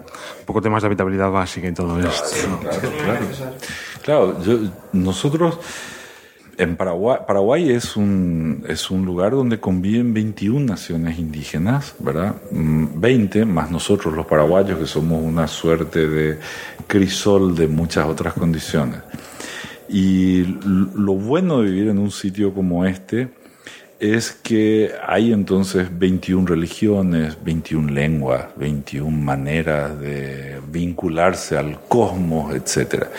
Y lo importante es que eh, uno de los, una de las condiciones más relevantes de la, de la estructuración social para poder en el hacer eh, sustanciar la vida de las personas es la coordinación de esto. Y la lengua tiene un valor imperioso porque es a través de la lengua que se consigue hacer esta coordinación entre uno y otro. Pero el lenguaje no solo tiene un atributo comunicativo es decir, es muy interesante saber decir mesa, table o lo que sea en muchas lenguas, o manzana, etcétera, ¿verdad? Pero más importante que el atributo comunicativo del lenguaje, cada palabra inventada para como instrumento para tornar el caos mundo, en realidad lo que refleja es una manera de pensar. Paraguay es un país que tiene dos lenguas oficiales, el español y el guaraní. Y el guaraní, para hacer mm, visual esto, eh, es una lengua que se estructura como el alemán. Es un, cada palabra está hecha de sumatoria de palabras. Por ejemplo, yo puedo decir ubra para referirme a la madera o a un árbol. Y si fuese simplemente un nativo guaraní, eso es ubra. Pero cuando yo lo miro desde una otra lengua, entiendo que ub es tierra y ira es lo que pertenece o alimenta. Es decir, en el concepto occidental el árbol se alimenta del suelo. En el concepto guaranítico es el árbol el que le da la fertilidad al suelo. Al mismo tiempo, la palabra que es tierra, está compuesta de que es agua, y v, que es lo que está debajo. Entonces, el árbol es aquello que permite, que fertiliza o alimenta o se radica en lo que está debajo del agua. En tiempos difíciles y de crisis, lo mejor que podemos hacer es precisamente potenciar las diferentes maneras de pensar, porque pensando distinto se estructuran resultados diferentes. Homogeneizando las estructuras de pensamiento, producimos pensamiento único y respuestas direccionadas en el mismo sentido. Por lo tanto, destruimos la posibilidad de, aplicando la inteligencia, que es el vínculo común entre todos los seres humanos, encontrar razones para estar mejor. Muchísimas gracias, Solano. Te estarán esperando. Eh, un placer haberte tenido aquí y ojalá podamos escucharte mm, otra vez que vengas. O... Tienen que enseñarme a hacer esto. Uno de los sueños que tengo es con mi gente allá ponernos a hablar a través de la red y dejar esos registros y que así que ojalá ojalá nos encontremos alguna vez eh, haciendo que sea la red la que se repita pero nuestros latires sigan siendo eh, diferentes distintos y que mediante el proceso del cambio seamos capaces de mejorar muchísimas gracias.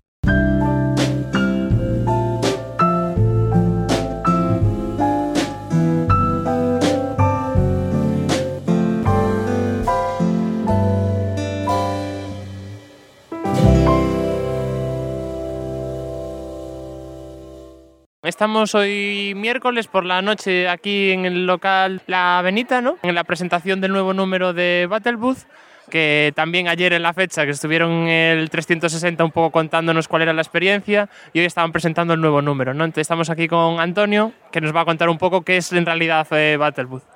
Pues no sé, Bartlebooth somos como un grupo de amigos, no dejamos de ser un grupo de amigos que teníamos como unas inquietudes comunes, nos gustaban bastante las mismas cosas y bueno, pues decidimos darle un paso más adelante y cuando Pablo dijo en verano podíamos hacer un fanzine, pues se empezó a dar vueltas, ¿no? Y también se empezó a dar vueltas hasta un punto que ya no sabíamos muy bien si es un fanzine, si es algo más, si es una pequeña publicación o lo que sea, ¿no? Entonces es eso. Y el nombre es un nombre muy rebuscado y muy denso porque viene de, de un libro de Perec, que es uno de los personajes de un libro de Perec, que se llama Bartlebooth porque como que dedica toda su vida a hacer una acción circular, ¿no? Empieza dibujando unas acuarelas que luego convierte en puzzles, que luego resuelve y que luego vuelve a, hacer una vuelve a sacar la acuarela original y a destrozarla quedándose con el papel original. Entonces era como eso, como completar un círculo y con esa idea de puzzle, ¿no? Y si, si se ven las publicaciones físicas, pues se ve esa, esa idea de puzzle. Volviendo un poco al principio, realmente esto prácticamente es un spin-off de la FEDSAC. Los amigos que os juntasteis, os conocisteis o la relación vino, sobre todo la idea vino, a raíz de haber estado durante varios años organizando la FEDSAC. Sí, porque la FEDSAC es un, como un caldo de cultivo, ¿no? Para un mogollón de iniciativas, pero que luego al final casi siempre quedan en el tintero. Y entonces esto, cuadró en verano, hicimos un esfuerzo horrible de que no quedase en el cajón o en el tintero, ¿no? Y entonces, bueno, pues fue eso, simplemente eh, intentar seguir con eso. Pero sí, la fecha que es como el caldo de cultivo de toda esta gente, porque al final conectas con mogollón de gente y malo será que no haya tres o cuatro que le gusten las mismas cosas que a ti. Y en este nuevo número de Battle Booth, al final también va relacionado con la fiesta, ¿no? Un poco se sacó justo con la semana de la fecha y tiene un poco todas las reflexiones relacionadas con, con esto. ¿Cómo es en realidad este nuevo número? Pues es un homenaje, ¿no? Teníamos muy claro que, que debía ser un homenaje, que si se queríamos sacar un número como, claro, como muchos de nosotros ya no estamos en la FEDSAC, pues aportar un granito de arena, ¿no? de la misma forma que todo el mundo aporta algo, con su presencia, con los talleres o con lo que sea, intentar aportar un grano de arena con tal. Entonces estábamos pensando qué, tema podíamos escoger y qué tal, y al final se nos ocurrió la fiesta, que era algo como muy inmediato, ¿no? Y también al formato le dimos eso, y es como un homenaje a la semana más grande de, arquitectura, ¿no? ¿Y cómo contactáis un poco con la gente toda que va colaborando en las distintas números? Es decir, en el primero, en el segundo, ¿ya tenéis alguno pensado para el tercero o todavía estáis ahí pensando? Es una cosa muy, muy de tirar de amigos, ¿no? Con el primero fue horrible y era como ir tirando de contactos, excepto con, yo creo que con la Galería de la Madalena, que no conocíamos de casi nada. Pero el resto es tirando de contactos, tirando de gente que conoce a gente o de, de la misma fecha, ¿no? De, de, relaciones que hemos establecido dentro de la propia fecha con algún profesor o así, e ir tirando de ese hilo para que se animen. Y en el segundo fue, fue prácticamente lo mismo, ¿no? Sí que así como ya teníamos algo para enseñar, pues dimos un paso más y, por ejemplo, con, yo creo que el, el más desconocido, o sea, el menos amigo, por así decirlo, era Agustín Fernández Mayo, que es un escritor, y entonces, bueno, eso fue tan inocente como enviarle un mensaje a su página de Facebook, sin saber si sería él o si sería un admirador, y nos contestó enseguida y dijo que había sido muy estimulante para él. y nosotros encantados. Pero es eso, tirando de contactos. Y no sabremos cómo hacemos para el tercer número. Yo que soy un enamorado de los formatos digitales desde hace unos años que prácticamente no me compro nada, reconozco que esta revista hay que tenerla físicamente, porque no es solo la experiencia de la lectura, sino que un poco es la experiencia de jugar con ella, de ver lo que se puede hacer y de hecho este este mismo número es el de la fiesta, digamos que el leitmotiv es montate una fiesta físicamente, con, o sea, te damos adornos para... La revista en sí es un adorno para, para que decores la fiesta, ¿no? Siendo esto así, ¿cómo es que el primer número solo tenía 100 ejemplares, además numerados, y en este segundo 200? Hombre, es un un 100% más, pero siguen siendo poquísimos. Y si la gente la quiere conseguir, porque hay una versión digital, pero no es lo mismo. Pues sí, la verdad. Bueno, este creemos que son, son suficientes, que aún hay, aún hay 200 para rato. Y de todas formas, en este sí que no teníamos pensado, como era una cosa que iba a ser una travesura y que en principio iba a ser algo gratuito para tal, pues en principio no, ni pensamos en el número y 200 fue, pues si la otra se agotó tan rápido, que se agotó en dos días, esta intentar hacer el doble y que quede. Pero no sé, igual en esta sí que, sí que estamos barajando poder hacer otras tiradas, así como esta, la otra nos dio muchísimos problemas porque no teníamos ni idea, claro, era la primera vez que hacíamos algo y no teníamos absolutamente ni idea ni de cómo imprimir, ni de cómo hacer todas esas cosas. Y bueno, entonces salieron 100, nos dio tanto la lata y era una edición numerada, entonces no queríamos tampoco traicionar a esa numeración, ¿no? Pero esta no está numerada, entonces bueno, pero no sé. Y después un poco también han, han surgido contactos con otros fanzines, ¿no? A, a raíz de elaborar vosotros el uno propio, tenéis ya empezáis a tener contactos con otros y tener un poco de relación, ¿no? ¿Cómo es esa relación que tenéis? Pues no sé, porque al final si quieres hacer algo te fijas en, lo, en los que ya hay, ¿no? Por ejemplo, si alguien mira los números se ve que está a desescribir claramente, o sea, no solo colaborando, sino que como que han empapado todo, las ideas y todo tal.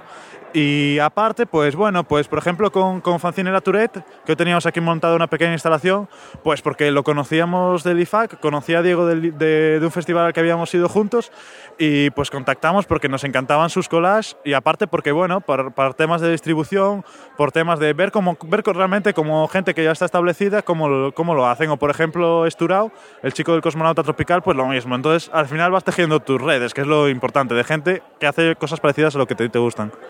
Formas de contacto. Ah, pues bueno, nosotros la verdad estamos, vendemos casi todo por reserva, ¿no? La gente nos envía eh, correos, al, bueno, o correos electrónicos o mensajes a la página de Facebook y entonces ahí, pues por ejemplo, ya enviamos, ya estamos a punto de enviar uno para Sevilla y otro para Euskadi y bueno, un par para Euskadi y entonces eso, pues si vale un poquito más porque hay que enviarlo, pero realmente es lo mismo, es pues eh, se lo enviamos en una semana o así.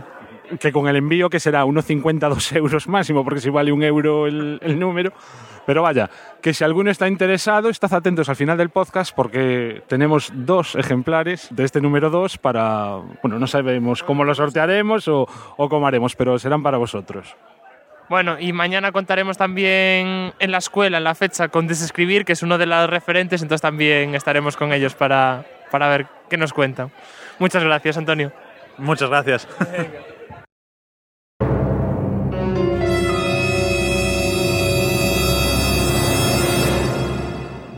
Miércoles por la noche, son las casi la una de la madrugada, bueno, no, las 12 menos 25, y estoy justo al lado de los participantes en uno de los talleres, exactamente el, taller de Matías Lecoq, que van a hacer una especie de. van a practicar el activismo urbano. ¿Cómo lo definiríais? Bueno, es un proyecto muy interesante porque lo que pretendemos con este proyecto es que la propia eh, sociedad del barrio, la propia comunidad, pretenda mejorar su entorno, que está muy deteriorado y queremos llamar la atención que con pocos recursos se puede hacer grandes cosas. Ahora mismo estamos en una especie de callejón en el centro de la ciudad, una calle estrecha que comunica a otras dos calles más importantes, bastante degradada, llena de pintadas. ¿Cómo describirías la calle? Bueno, pues eh, como bien has dicho, es un callejón muy, muy estrecho, es bastante oscuro y eh, por un lado la fachada blanca está llena de grafitis que pretendemos limpiar un poco para darle un aire un poco más limpio y en la otra que también está llena de grafitis, más descuidada, pero de una fachada de piedra, pretendemos hacer unas siluetas de gente eh, haciendo actividades para que la propia sociedad se integre y se involucre. Un poco la idea, imagino, es actuar de noche para que mañana por la mañana un poco la sorpresa ¿no? de la gente que se acerque. Efectivamente, lo que queremos hacer es como un cuento, ¿no? Se levantan con una sociedad que no les gusta, es fea, es gris, se levantan con una que llena de colorido, que pueden cambiar si quieren, eh, en la que pueden participar activamente. Pues muchas gracias y, y a la faena, ¿no? Sí, es lo que toca. Seguimos en la plena finalización del taller de, de Matías Lecoq. ¿Cómo te llamas? Vea, ¿Y vosotros, vuestro grupo, qué es lo que está haciendo exactamente? uy, jugando con, el, con la idea de las chicas de la Galería de la Magdalena, de las neveras urbanas, pues un poquito eh, aquí esto y luego en el medio tenemos un corcho y una pizarra para que la gente pueda escribir y dejar lo que quiera. O sea, básicamente es un panel interactivo todo, que la gente pueda pasar y jugar. Y además Pero vamos a explicar un poquito. Lo que habéis hecho es recortar palabras, por lo que estoy viendo, ¿no? Sí, para que la gente pueda pasar y escribir frases, lo que ellos quieran. Tienen un imán, de tal manera que no se está degradando en absoluto el- la fachada. Y bueno, pues la idea es esa, ¿no? Que luego la gente mañana por la mañana se lleve la sorpresa cuando aparezca por aquí y se ponga a jugar. Exacto, que puedan escribir las frases que ellos quieran. Incluso eh, vamos a dejar empezado en un sitio varias frases para que luego la gente las termine. Y además de recortar palabras, pusimos cartoncitos libres y tenemos unas tizas para que la gente escriba en el cartón la palabra que necesite, que le falte. Perfecto, pues muchas gracias. Gracias. hasta- hasta luego. Hasta luego. Un nuevo grupo, ¿qué es exactamente lo que estáis haciendo? Están reivindicando el valor de este local. Va- Vamos a ver, están en un local que actualmente está vacío, tiene un ventanal, una cristalera gigantesca y la estáis empapelando directamente. ¿Qué, qué mensajes son los que tienen los papeles? A ver, queremos incitar a los peatones, a todos los ciudadanos, a que tomen el control de este local y que no sea un local inu- inutilizado que solo sirva para la especulación. Perfecto. Y que no sea en plan lo que se está convirtiendo, por ejemplo, en Plaza de Lugo, tal, que sea como la esquina de Amancio, en plan, el comercio pequeño se está perdiendo en Coruña, en el centro de Coruña, convirtiendo solo en Inditex. Y es una manera de que, jolín, los mercados pequeños que sigan, ah, o, sea, o sea, que vuelvan a emerger, cosa que se está perdiendo por culpa de la crisis. Y más imagino en una calle como esta, estamos en pleno centro de La Coruña, en la pescadería, una de las calles más transitadas, que hace años estaba llena de comercios y a día de hoy es un catálogo de locales vacíos. Sí, sí, sí, también buscamos que los ciudadanos reivindiquen el espacio público, que no solo es la calle, sino que también son los comercios que lo rodean. Pues se está proponiendo a la gente que proponga ideas para estos locales y hay una dirección de mail para que se puedan enviar propuestas. Supongo que a lo mejor le darán algún tipo de, no sé. Est- estaría bien que en un momento dado inundasen ¿no? al ayuntamiento. Llega la policía, es- se paran, imagino que nos preguntarán qué es lo que pasa. ¡Qué guay! Bueno, a ver, vamos a ver qué están haciendo otros grupos.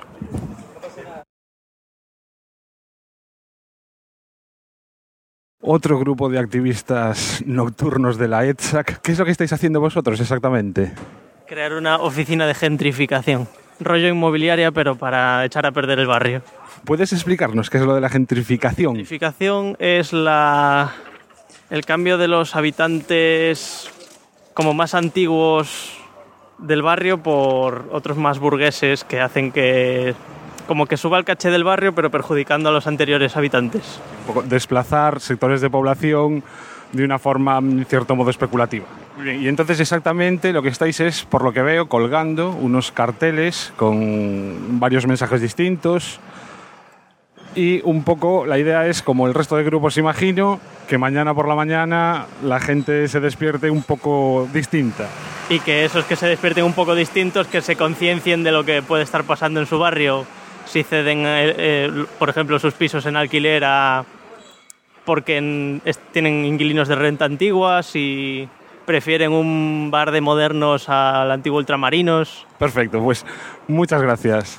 Hasta luego. Buenas noches. La verdad es que no me imaginaba que fueseis a ser tantos y con tantas acciones distintas. Explícanos qué es lo que estáis haciendo vosotros. reivindicar locales vacíos, que la gente le llame la atención el local que está vacío. ¿Y qué pasa? ¿Y qué pasa en ese trasfondo? Decidme lo que le habéis dicho a la policía antes que...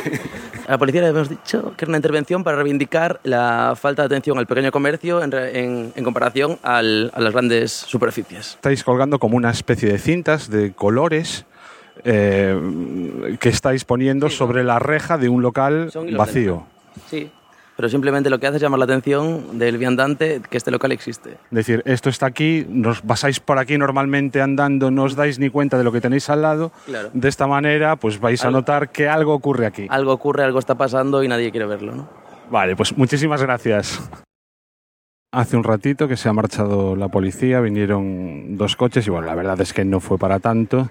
Simplemente identificaron a Matías Lecoq y a Diego de Todo por la Praxis y ya los grupos han acabado. Esto no voy a decir que es una fiesta porque no se puede hacer ruido ni nada, pero bueno, todos creo que contentos, satisfechos con, con la finalización del taller y bueno, pues ya más o menos todos nos estamos yendo.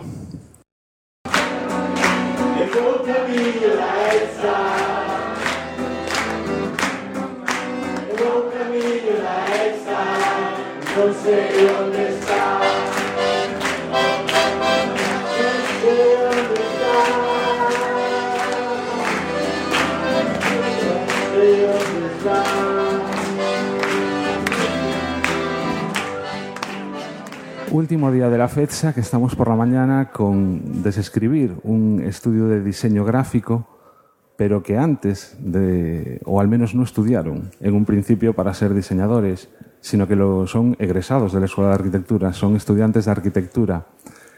Nos comentaban a lo largo de la conferencia que nos han dado que durante la educación nos dicen que los arquitectos, a los arquitectos nos forman para muchas cosas, que el abanico de posibilidades es inmenso, pero que ellos en su práctica profesional han descubierto que mejor también estudiar exactamente un poco mm, para lo que te vas a dedicar. ¿Qué es de lo que estudiasteis en arquitectura que sí que realmente os sirvió o sí que realmente eh, cuando ya os pusisteis a diseñar era un bagaje, un background que ya teníais? Eh, siempre hacemos esta, esta reflexión cuando nos, surge este tema, ¿no? que es que eh, lo principal que, que creemos que es específico de la formación del arquitecto es la capacidad de pensar globalmente y que, algo- que, es, que es algo que tiene el arquitecto por necesidad en su trabajo diario. Pues es evidente que si estás trabajando en un proyecto al mismo tiempo estás pensando en estructuras, estás pensando en construcción, estás pensando en gestión económica de ese proyecto.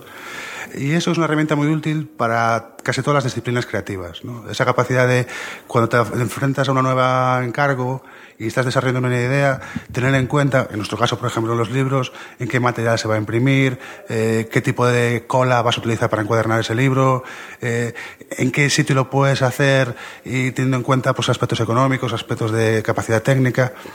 Y eso sí que es específico de la formación del arquitecto y creemos que es una herramienta muy útil. ¿no?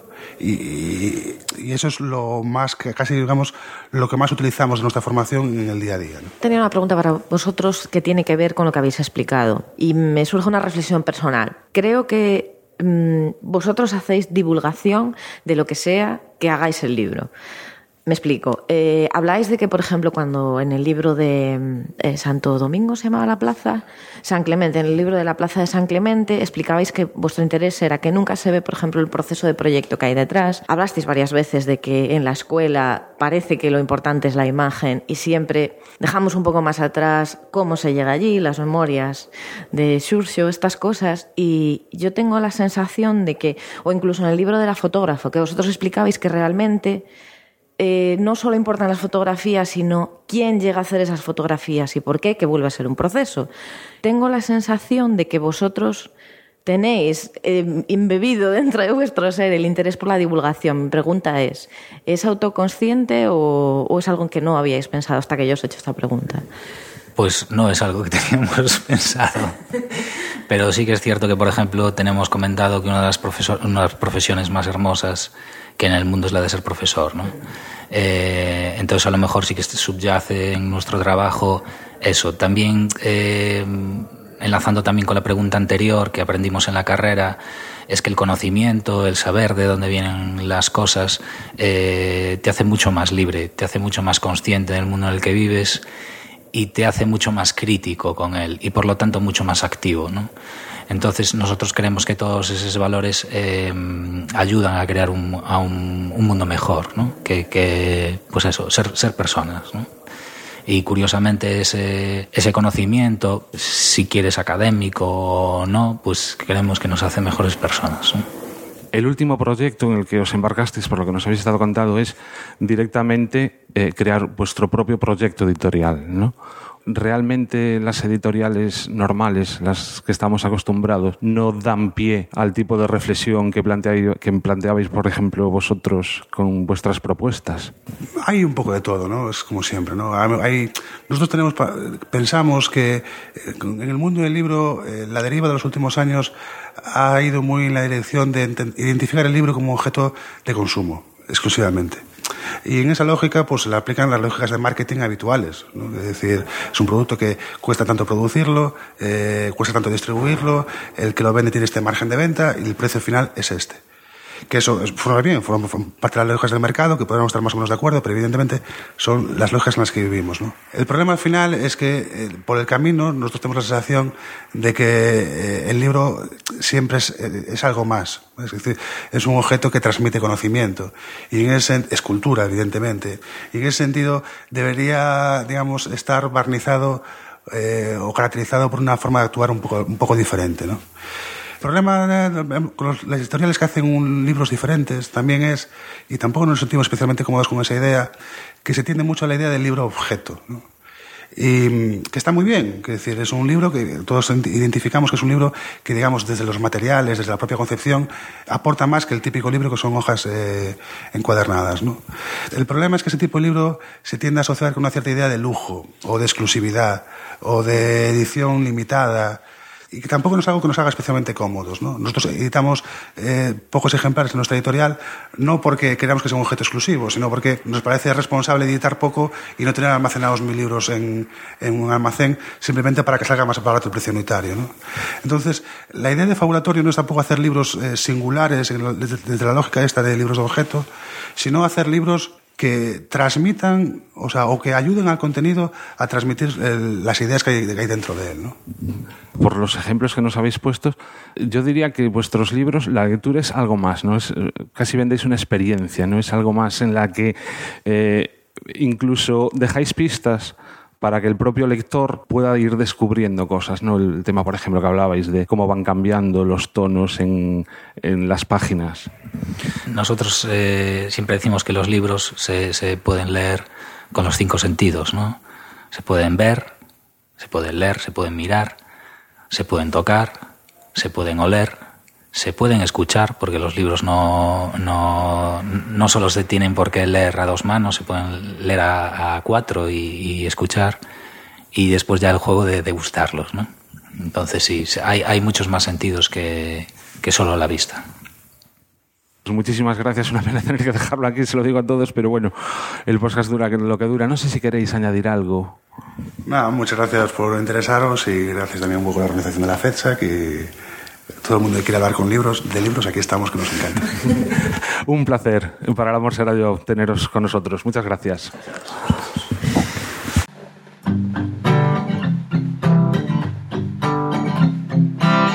Dime que todo que hai aquí é espacio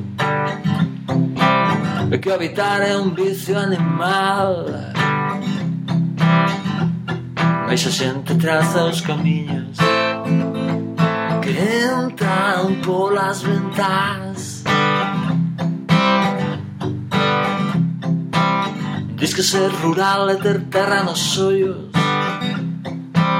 É urbano unha expresión de actividade Mas eu hai anos que subo este monte Para coñecer a verdade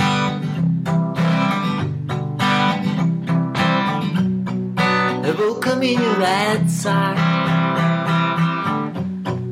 Eu vou caminho da Edsac Não sei onde está.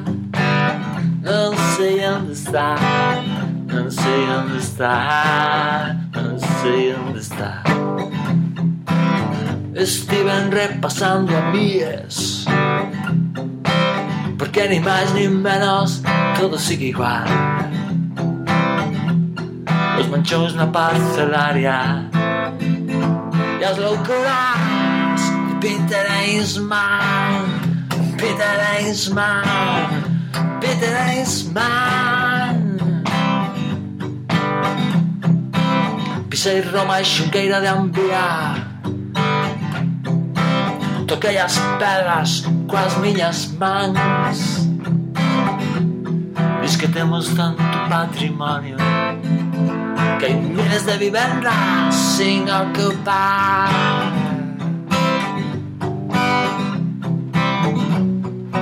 vou caminho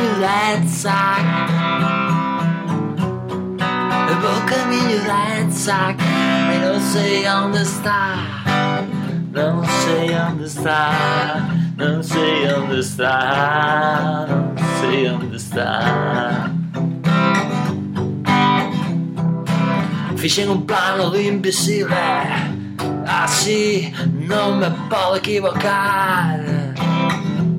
Si que no vacío está a esperanza. E no cheo a esperanza de máis e volvín a repasar a mies. Porque os que non somos menos nin somos máis. Somos que somos diferentes. Polo menos máis grises que Sana Sana Sana Sana Eu vou caminho dessa Eu vou caminho dessa Mas não sei onde está Não sei onde está Não sei onde está Não sei onde está. Vou caminho dessa Eu vou caminho dessa Não sei onde está Não sei onde está Não sei onde está. Aquí está Estamos aquí justo ya terminando el podcast de, de es- de este podcast especial sobre la fecha y lo que nos interesaba un poco era tener en, en este último trozo del podcast la gente que ha participado en este año en la organización. ¿no? Después de que en un principio en el podcast, eh, al principio del podcast tuviéramos a la gente que estuvo participando otros años, como es Luis Armas o, o Senén, pues la verdad es que este año ha participado mucha, mucha gente y, hemos conseguido que, que to- todo el trabajo de toda esta gente se, se viese reflejado en toda esta semana. ¿no? En un primer momento quería recordar toda la gente que, que ha participado en la organización de este año, como ha sido Ana Echeverría, Omar haciendo los vídeos, eh, Ana Orriol, Sergio, Miguel Picado, Rafael Cubillo, Paula Álvarez, Samuel, eh, Alejandro Sánchez, Andre- Andrea eh, Grela, Carmen Rodríguez, eh, Abraham Viqueira, María Fandiño, Clara Torrens, eh, Gabriel Rodríguez, Bea Sierra, Alejandro Calviño, eh, Laura Pato, Pablo Ibáñez, Begoña Armida, Álvaro, Álvaro Queiro y Paula Franjo. Y además, en este podcast, ahora para terminar, eh, contamos con siete personas, o siete u ocho, que han participado en la organización, que, que os voy a ir presentando una a una. ¿no? Por un lado está Usía. Hola, Usía. Buenos días. Buenos días. Estamos aquí de, de, de resaca, por así decirlo, de la fecha, que el sábado por la mañana grabando esto y a lo mejor se noten algunas de las voces que vamos a ir, ir hablando. También tenemos a Rubén. Buenos días, Rubén. Buenos días. A, a Juan Rojan. Hola. Después también a, a Miguel Sánchez Emil. Hola, buenas. A Daniel Vilares. Hola. Y a Paula Cruz. Hola, ¿qué hay? ¿Qué tal? Buenos días. Y Adrián González, que vino, que está de Erasmus y que, como alguna otra persona que estaba de Erasmus, se vino a, a pasar la fecha y ayudar en la organización. Buenos días, Adrián. Hola. Y después también está Juan con nosotros, que también a lo mejor tiene alguna pregunta más para hacer.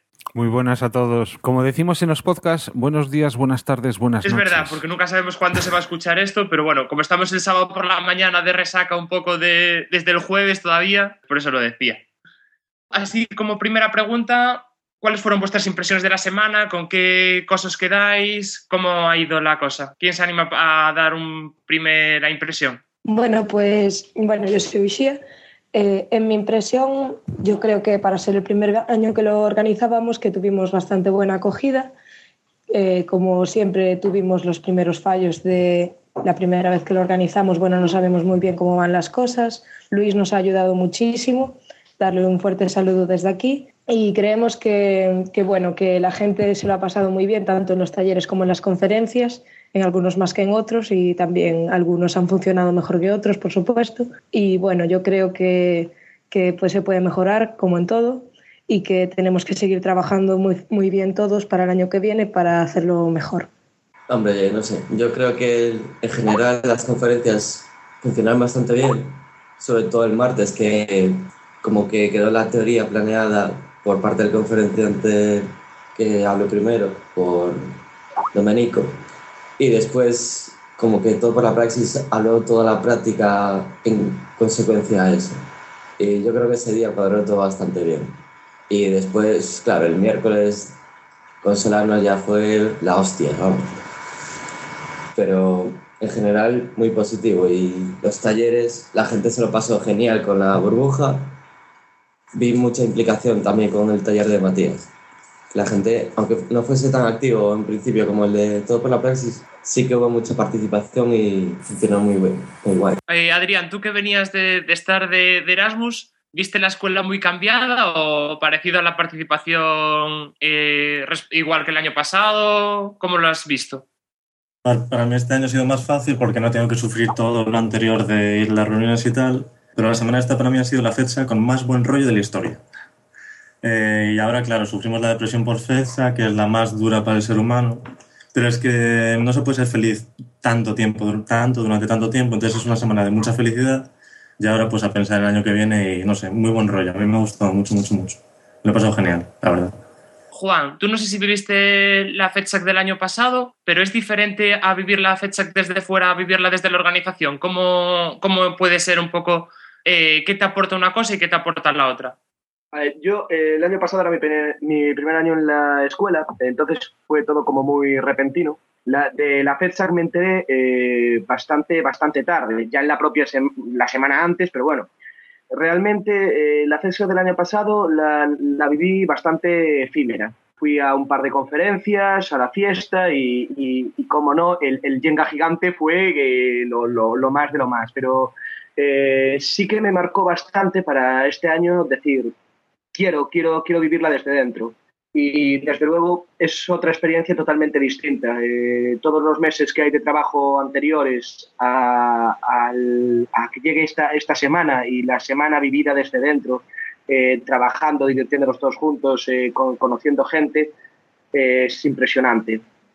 Sinceramente, no tengo demasiado más que aportar se lo, se lo, recomendarías a otra gente, por ejemplo, que esté en segundo o para el año que viene que esté en primero y que se anime a participar desde la organización o que esperen un poco a conocerla antes de organizarla? Sinceramente, yo este año, eh, yo se, se, lo recomendaría a todo el mundo. Es una experiencia que hay eh, que vivir. Es impresionante. Yo para el año me gustaría repetir y desde luego, cuanta más gente se una, mejor para todos, supongo. Bueno, Paula, ¿tú cómo, cómo, lo has vivido? La verdad es que el trabajo anterior también fue duro, ¿no? Preparando esa maca que después se disfrutó durante toda la semana. ¿Y cómo, cómo lo has sentido un poco toda la fecha, la fecha 14? Pues yo que es la segunda, la segunda fecha en la que participo, en esta como que he notado mucho más la que ha sido muy visual esta fecha, que es decir, todas las, las instalaciones que hemos realizado, tanto las del taller como de todo por la praxis, como la hamaca, e incluso el taller de, Matías Lecó, que fue por la noche y tal, tuvo, yo creo que tiene una repercusión un poquito eh, grande en las, en las generaciones más jóvenes. A eso me refiero con que ha sido, ha sido más visual. Entonces, me ha gustado mucho el tema que yo creo que, sí que se ha sembrado una semilla de interés en la gente un poco más pequeña. Yo creo que eso es muy importante para que la gente siga, siga estando motivada con, con esto de la semana. Y, es, y yo creo que en la fecha 14 eso se ha conseguido. Dani, ¿has disfrutado más los días de conferencias y, talleres o el jueves con las actividades, con el debate, que fue también bastante intenso, o, con la fiesta al final? Hombre, más o menos todo. Yo, la verdad, como todas las semanas hubo bastante curro, pues las conferencias algunas las puedo ver, otras no, pero sí que con los, con los talleres participé mucho y, bueno, fue como un crescendo de toda la semana que las actividades de por las noches también, también tuvieron mucha repercusión y el lunes nos contamos con muy poca gente y al final se llenó y fue subiendo hasta terminar bueno, en fiesta que ya fue bastante desmadre. Bueno. Una cosa que ha salido después eh, publicado un poco en los medios y demás, que está también todavía ahí en el aire, ¿no? La repercusión que ha tenido la intervención que se hizo con el, con el ta- taller de Matías, que podría generar un poco que la gente que ha participado en ese taller siga todavía activa en la ciudad y que siga proponiendo cosas después de, de lo que ha salido de ese taller, un poco de la, de la intervención y demás. Desde mi punto de vista, yo creo que puede ser bastante importante. Además, ya creo que el año pasado fue el primer taller que se hizo en la, en la ciudad y ahora, bueno, con este ya empezaron a llegar mails de la gente que estaba participando. Entonces, yo creo que sí que se puede montar como gente que estaba dentro de ese taller que siga continuando con la iniciativa para ver si salga, sale algo adelante y, bueno, mucho más satisfa- satisfactorio para nosotros y para, y para Matías también. Desde mi punto de vista, yo creo que la gente también tenía un poco de miedo por el tema de hacerlo de noche, no sabíamos las repercusiones legales que iba a tener, pero yo creo que después la gente se ha implicado muchísimo, no pensaba que los medios así a priori lo fuesen a relacionar con nosotros, pero bueno, está bien también, y que aparte de que algunas instalaciones quedaron un poco destrozadas, hubo algunas que sí han sobrevivido y que como ya hemos constatado estos días que hemos bajado a ver la calle San Andrés, la gente sí que se está fijando, se está parando, se está preguntando qué ha pasado aquí. Y bueno, es precisamente esas preguntas que les genera lo que queríamos conseguir nosotros. Y sería, o sea, desde la FEDSAC creemos que podría generar polémica de aquí en adelante y que si hay un grupo que lo retoma y lo sigue llevando a cabo, pues que podría ser muy enriquecedor para Coruña y demás. Yo remarcaría eso, que dentro de este mundo endogámico de la arquitectura y que damos conferencias para nosotros y tal, remarcaría que, pues, que ha tenido repercusión en la calle y que la gente, que algo de la FEDSAC ha salido fuera, se ha hecho algo en un taller y la gente ha podido verlo. Que sea más importante o no, que tenga repercusión o no, ya es obra que verlo, pero remarcaría eso, que algo ha un poquito ha cambiado este año eh, esa actividad con uno de los talleres. ¿Y creéis, por ejemplo, que se podrá pasar la resaca post-FEDSAC después de estar pues casi desde, bueno, desde, diciembre, octubre, empezando a organizar toda la semana, llevando a cabo, pues seguir estas actividades con la gente que ha participado, con la gente que, ha organizado, pues que estas actividades sigan un poco latentes, que pueda ayudar un poco a, a sobrellevar, ¿no? Esta resaca que un poco tenemos todos y estas ganas de seguir haciendo cosas. Puede ser, pero eso, no se puede ser feliz durante tanto tiempo. Es la, es la lógica, por lo menos. Porque todo se tiene que acabar, pero sí, sí, ya. estaría bien que se pudiese seguir, que saliese algo de los talleres y que, que se pudiese continuar con ello. Sería precioso, maravilloso, súper bonito. Y ya para. Bueno, Miguel Leimir, que, que nos habíamos olvidado de que recuperase ahí en plan las impresiones de, de esta fiesta de este año. ¿Tú cómo lo has vivido? Pues a ver, eh, en mi caso, yo entré en la carrera y justo empezó la fecha. O sea, mi primer año de carrera fue el primer año de FEDSAC. FEDSAC. Eh, intenté no perderme ninguna, de hecho solo me perdí una por problemas logísticos y cada vez fui participando más y siempre tuve en mente meterme en la organización, pero el tiempo no, es, no sobra en arquitectura. Y este año que ya estoy acabando, ya dije, me meto y la verdad es que ahora estoy arrepintiéndome de no haberme metido antes. O sea, eh, el trabajo tanto anterior como durante la semana es mucho trabajo, o sea, hemos dormido poco, así yo a- acabo reventado todos los días, pero mereció la pena y vamos, yo organizaba otro, otra fecha para dentro de, para el verano ya. Estuvimos grabando pequeñas entrevistas a casi todo el mundo que participó, pero nos falta un testimonio de lo que ocurrió el jueves por la tarde y el jueves por la noche, que quizás sea lo más movidito. ¿Qué ocurrió ese jueves? A ver, el jueves por la tarde, eh, claro, hay que montar todo para, para por la noche, entonces somos menos para organizar las actividades que se hacen.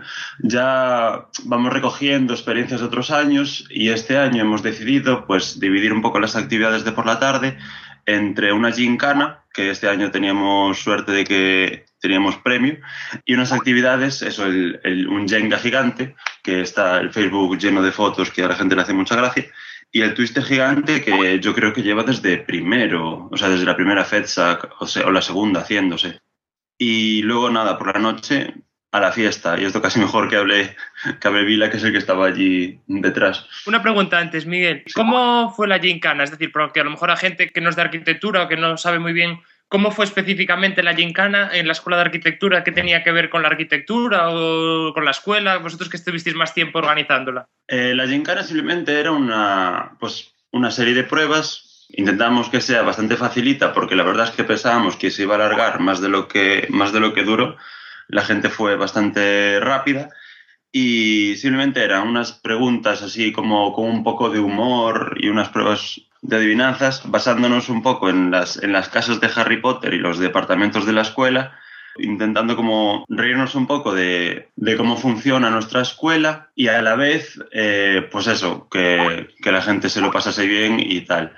La cuestión es que hubo que correr mucho y subir muchas escaleras. Y lo que me faltó a mí fue que, claro, venía mucha gente de fuera, bueno, vino gente de fuera de otras escuelas, había alumnos de primero y de segundo, e igual faltó un poco meternos también más en preguntas de arquitectura en general o incluso de Coruña, porque la verdad es que estaba muy enfocado sobre la escuela y nuestros profesores. Por ejemplo, había una prueba que era hacer como un árbol genealógico de relaciones entre familiares o matrimonios que había en todos los departamentos. O sea, eso da bastante, da bastante juego, pero claro, si eso para los alumnos de quintos es muy fácil, pero para los de primero ni idea, yo no te digo para los de fuera. Dani, cuéntanos un poco cómo fue el fin de fiesta, por así decirlo. Pues la verdad que muy bien. O sea, para todo el trabajo que hay que hacer ese día, pues es lo que decía Miguel, nos organizamos muy bien, tanto los, los chicos que están abajo en las actividades como los que estamos arriba en el pabellón. Al final es pues, todo un estrés. Mitad de la gente de la organización al final no puede vivir las actividades, pero bueno, está muy bien. Y sobre todo a la gente le gustó mucho lo los, los conciertos, eran menos que otros años pero entre Pink Floyd y Steven Krauss, pues la verdad muy bien, les gustó todo mucho y ellos creo que quedaron muy contentos también por participar allí. Y nada, muchísima gente en la fiesta y, salió todo bastante bien. Justo en el pabellón, ese mismo, bueno, el jueves por la noche, había también un fotocall, ¿no? Que tenía la gente para hacerse fotos con, con la misma FedSax. ¿Sabéis dónde se ha ido a parar la FedSac de este año? Pues sí, los chicos de nuestros inmigrantes acogidos aquí, se, los chicos de Granada, entre, si no recuerdo mal, Manu Barro, así, Manu, Vic, no, no, Manu Juanjo y Javi, se llevaron para Granada a la, a la FETAC para que siga de fiesta por, por Granada y, y seguir haciendo promoción por allí, que la verdad no nos viene nada más. Me gustaría preguntaros una cosa, porque más veo que varios de vosotros, cuando empezasteis la carrera, cuando entrasteis en la escuela, la FEDSAC ya existía. ¿No conocéis un poco cómo era el ambiente, cómo estaba la cosa antes de la primera FEDSAC? Para todos los que en aquel momento estaban en la escuela, la FEDSAC fue algo eh, rompedor. Me imagino que para vosotros es algo, un dato, ¿no? Es algo que ya está ahí. En aquel momento supuso mm, un cambio de valores. De estar cada uno a lo suyo, de alguna manera se empezó a compartir actividades, a pensar que la escuela es un lugar no solo para ir, estudiar, matarse por las noches, hacer entregas, sino que es un ámbito en el que puede dar mucho más juego. ¿Creéis que este espíritu continúa o de alguna manera se corre el peligro de institucionalizarlo y, y un poco volver hacia atrás? Yo creo que precisamente ese, ese es el objetivo, ¿no? En plan, hacer que, que la gente capte ese mensaje, en plan de que la escuela somos los alumnos, somos todos, hay que darle dinamismo y tiene que ser algo participativo. O sea, nosotros nos hemos ocupado de la organización, y, pero la gente tiene que tener, o sea, tiene el deber de, de esa participación. Al final, pues en los talleres ha habido bastante acogida y tal, pero yo creo que los alumnos de los más jóvenes se van enterando, tardan más en enterarse de lo que es la fiesta, pero luego cuando se van metiendo lo, lo disfrutan y, y, es eso, es, es, transmitir ese mensaje de que, de que al final es una cuestión de que, de que todos participemos. Y yo creo que eso, que eso sigue ahí, vamos.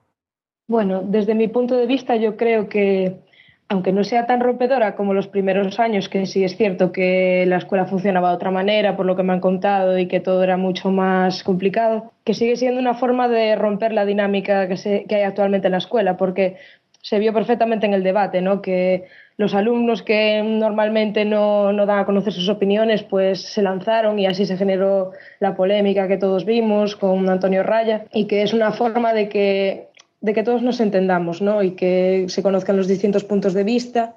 Y también que es una semana en que las relaciones entre profesores y alumnos funcionan de manera distinta. Y creo que eso también enriquece mucho el panorama actual de la escuela.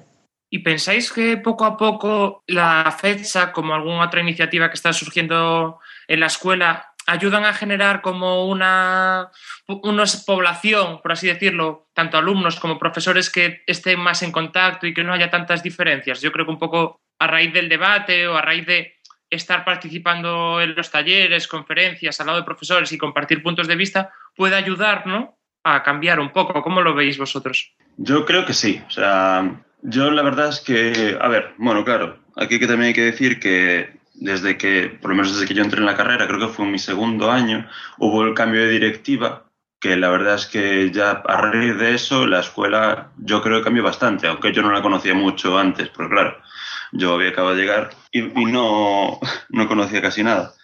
Pero sí, o sea, las iniciativas que hay cada vez más en la escuela, porque al final se acaba formando como una red de alumnos muy abierta, porque claro, yo empecé a conocer a muchísima gente a raíz de, bueno, de meterme en representantes de alumnos y luego de, de la FEDSAC. Pero no queda nada endogámico, o sea, al final cada vez se mete más gente y las dos organizaciones, que es donde estoy metido yo, hay más, son muy abiertas, ayudan eso, a que la gente colabore y que al final esto no acabe siendo que tú solo tengas que ir a pelear contra el profesor, sino que al final como se, los alumnos juntamos y se establece ya una comunicación con los profesores y con, y con la dirección, no solo, no solo es lo típico de este me suspendió y es insultos variados y, y no puedes hacer nada o tal. Al final acabas colaborando y incluso te das cuenta que muchos de los que creías que eran unos insultables acaban siendo unos profesores bastante coherentes y, y muy bien, vaya, no sé. Juan, ¿tú cómo lo ves estando en segundo? ¿Ves diferencia con, con antes o no?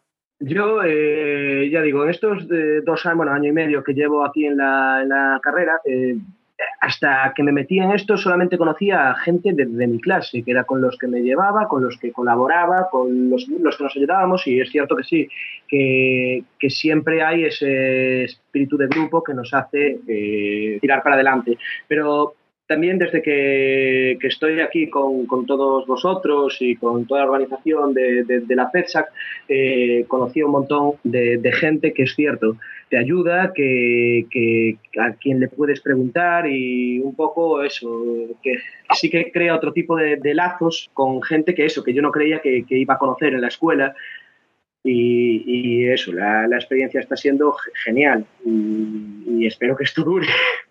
Y bueno, yo añadir nada más que esto de colaborar entre gente, que eh, yo el primer año que me metí era, bueno, era en segundo y todo era gente mayor, gente de o fin de carrera o, o, de los últimos cursos y ahora lo que se nota es a los del plan antiguo ya quedamos pocos y son, son más gente de Bolonia, incluso de, como Juan, desde el segundo hasta los que ya terminaron la carrera, como es el caso de Abraham y siguen por ahí, o Fortes mismo.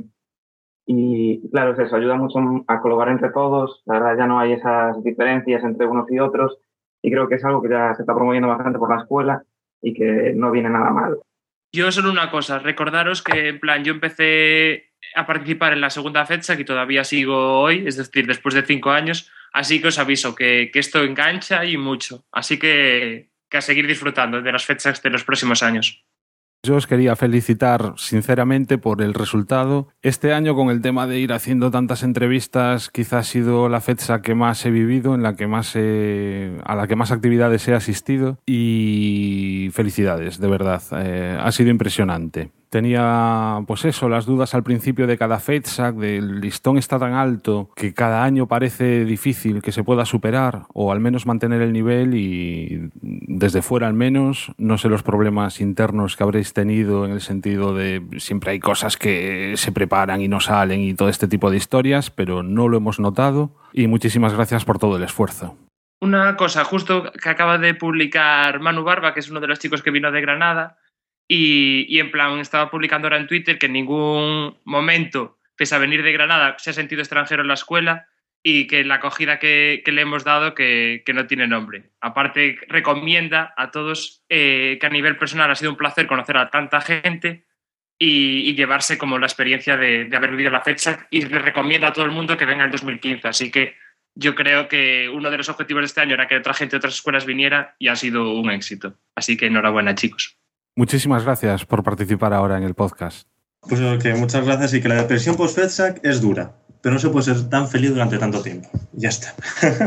y para todos aquellos que nos estáis escuchando hay una pequeña sorpresa. La mayoría no habréis podido vivir la FedSac porque no estabais aquí, pero si queréis un recuerdo tenemos aquí dos libretas del merchandising que se hace un poco para financiar eh, el evento.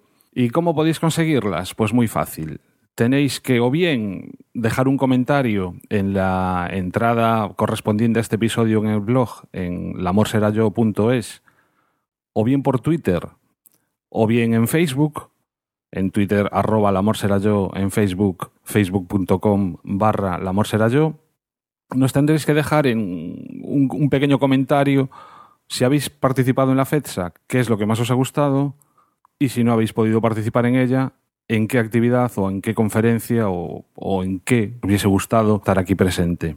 Alberto, no sé si tienes algo más que añadir. No, nada más, un poco después de haber disfrutado durante esta toda semana la fecha, ahora toca descansar un poquillo en Semana Santa y prepararse para seguir haciendo cosas en la escuela. Como un spin-off de la FEDSAC, se presentó también durante esta semana la revista Barteltooth. De la revista Barteltooth también tenemos dos ejemplares que se sortearán exactamente igual que las libretas de la FEDSAC. Para ello, pues eh, lo mismo, con que nos dejéis un comentario sobre la FEDSAC llega. Y muchísimas gracias por haber llegado hasta aquí. Toda la música que suena en el episodio se distribuye en el momento de la grabación con licencia Creative Commons, lo mismo que cualquier contenido del blog y del podcast. Esperamos que os haya gustado, que hayáis pasado un rato agradable escuchándonos. Hasta el próximo episodio. Hasta luego. Adiós. De madeira un padre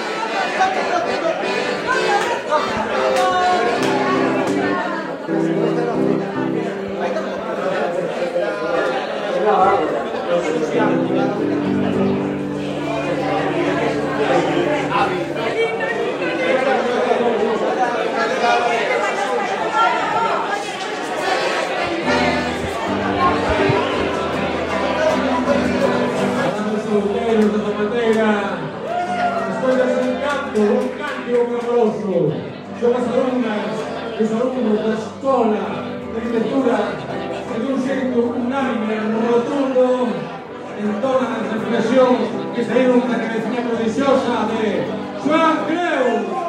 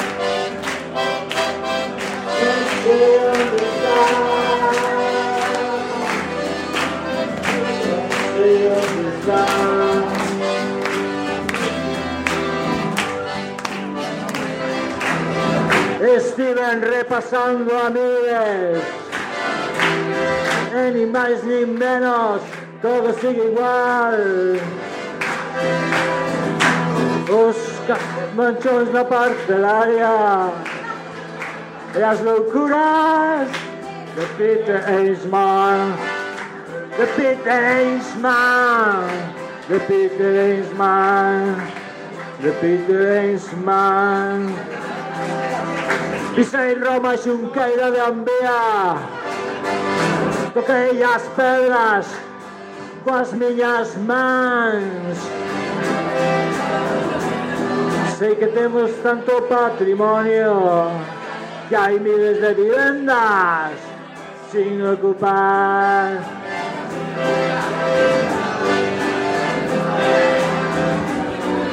De bom caminho da Exar De bom caminho da Exar non sei onde sta, non sei onde sta, non sei onde sta.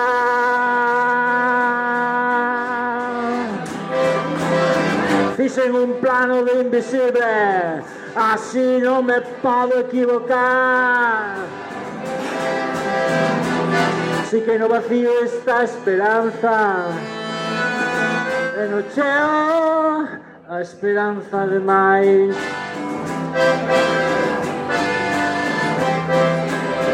E a repasar a míes Porque os que non somos menos Nin somos máis Son os que somos diferentes. Polo menos máis grises que Sana. Sana. Sana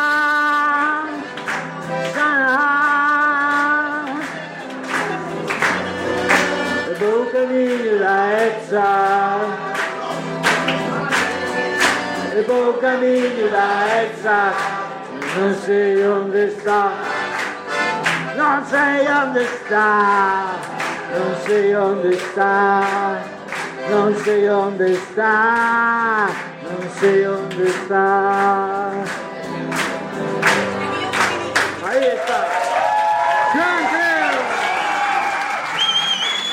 Jaiteiro! Jaiteiro!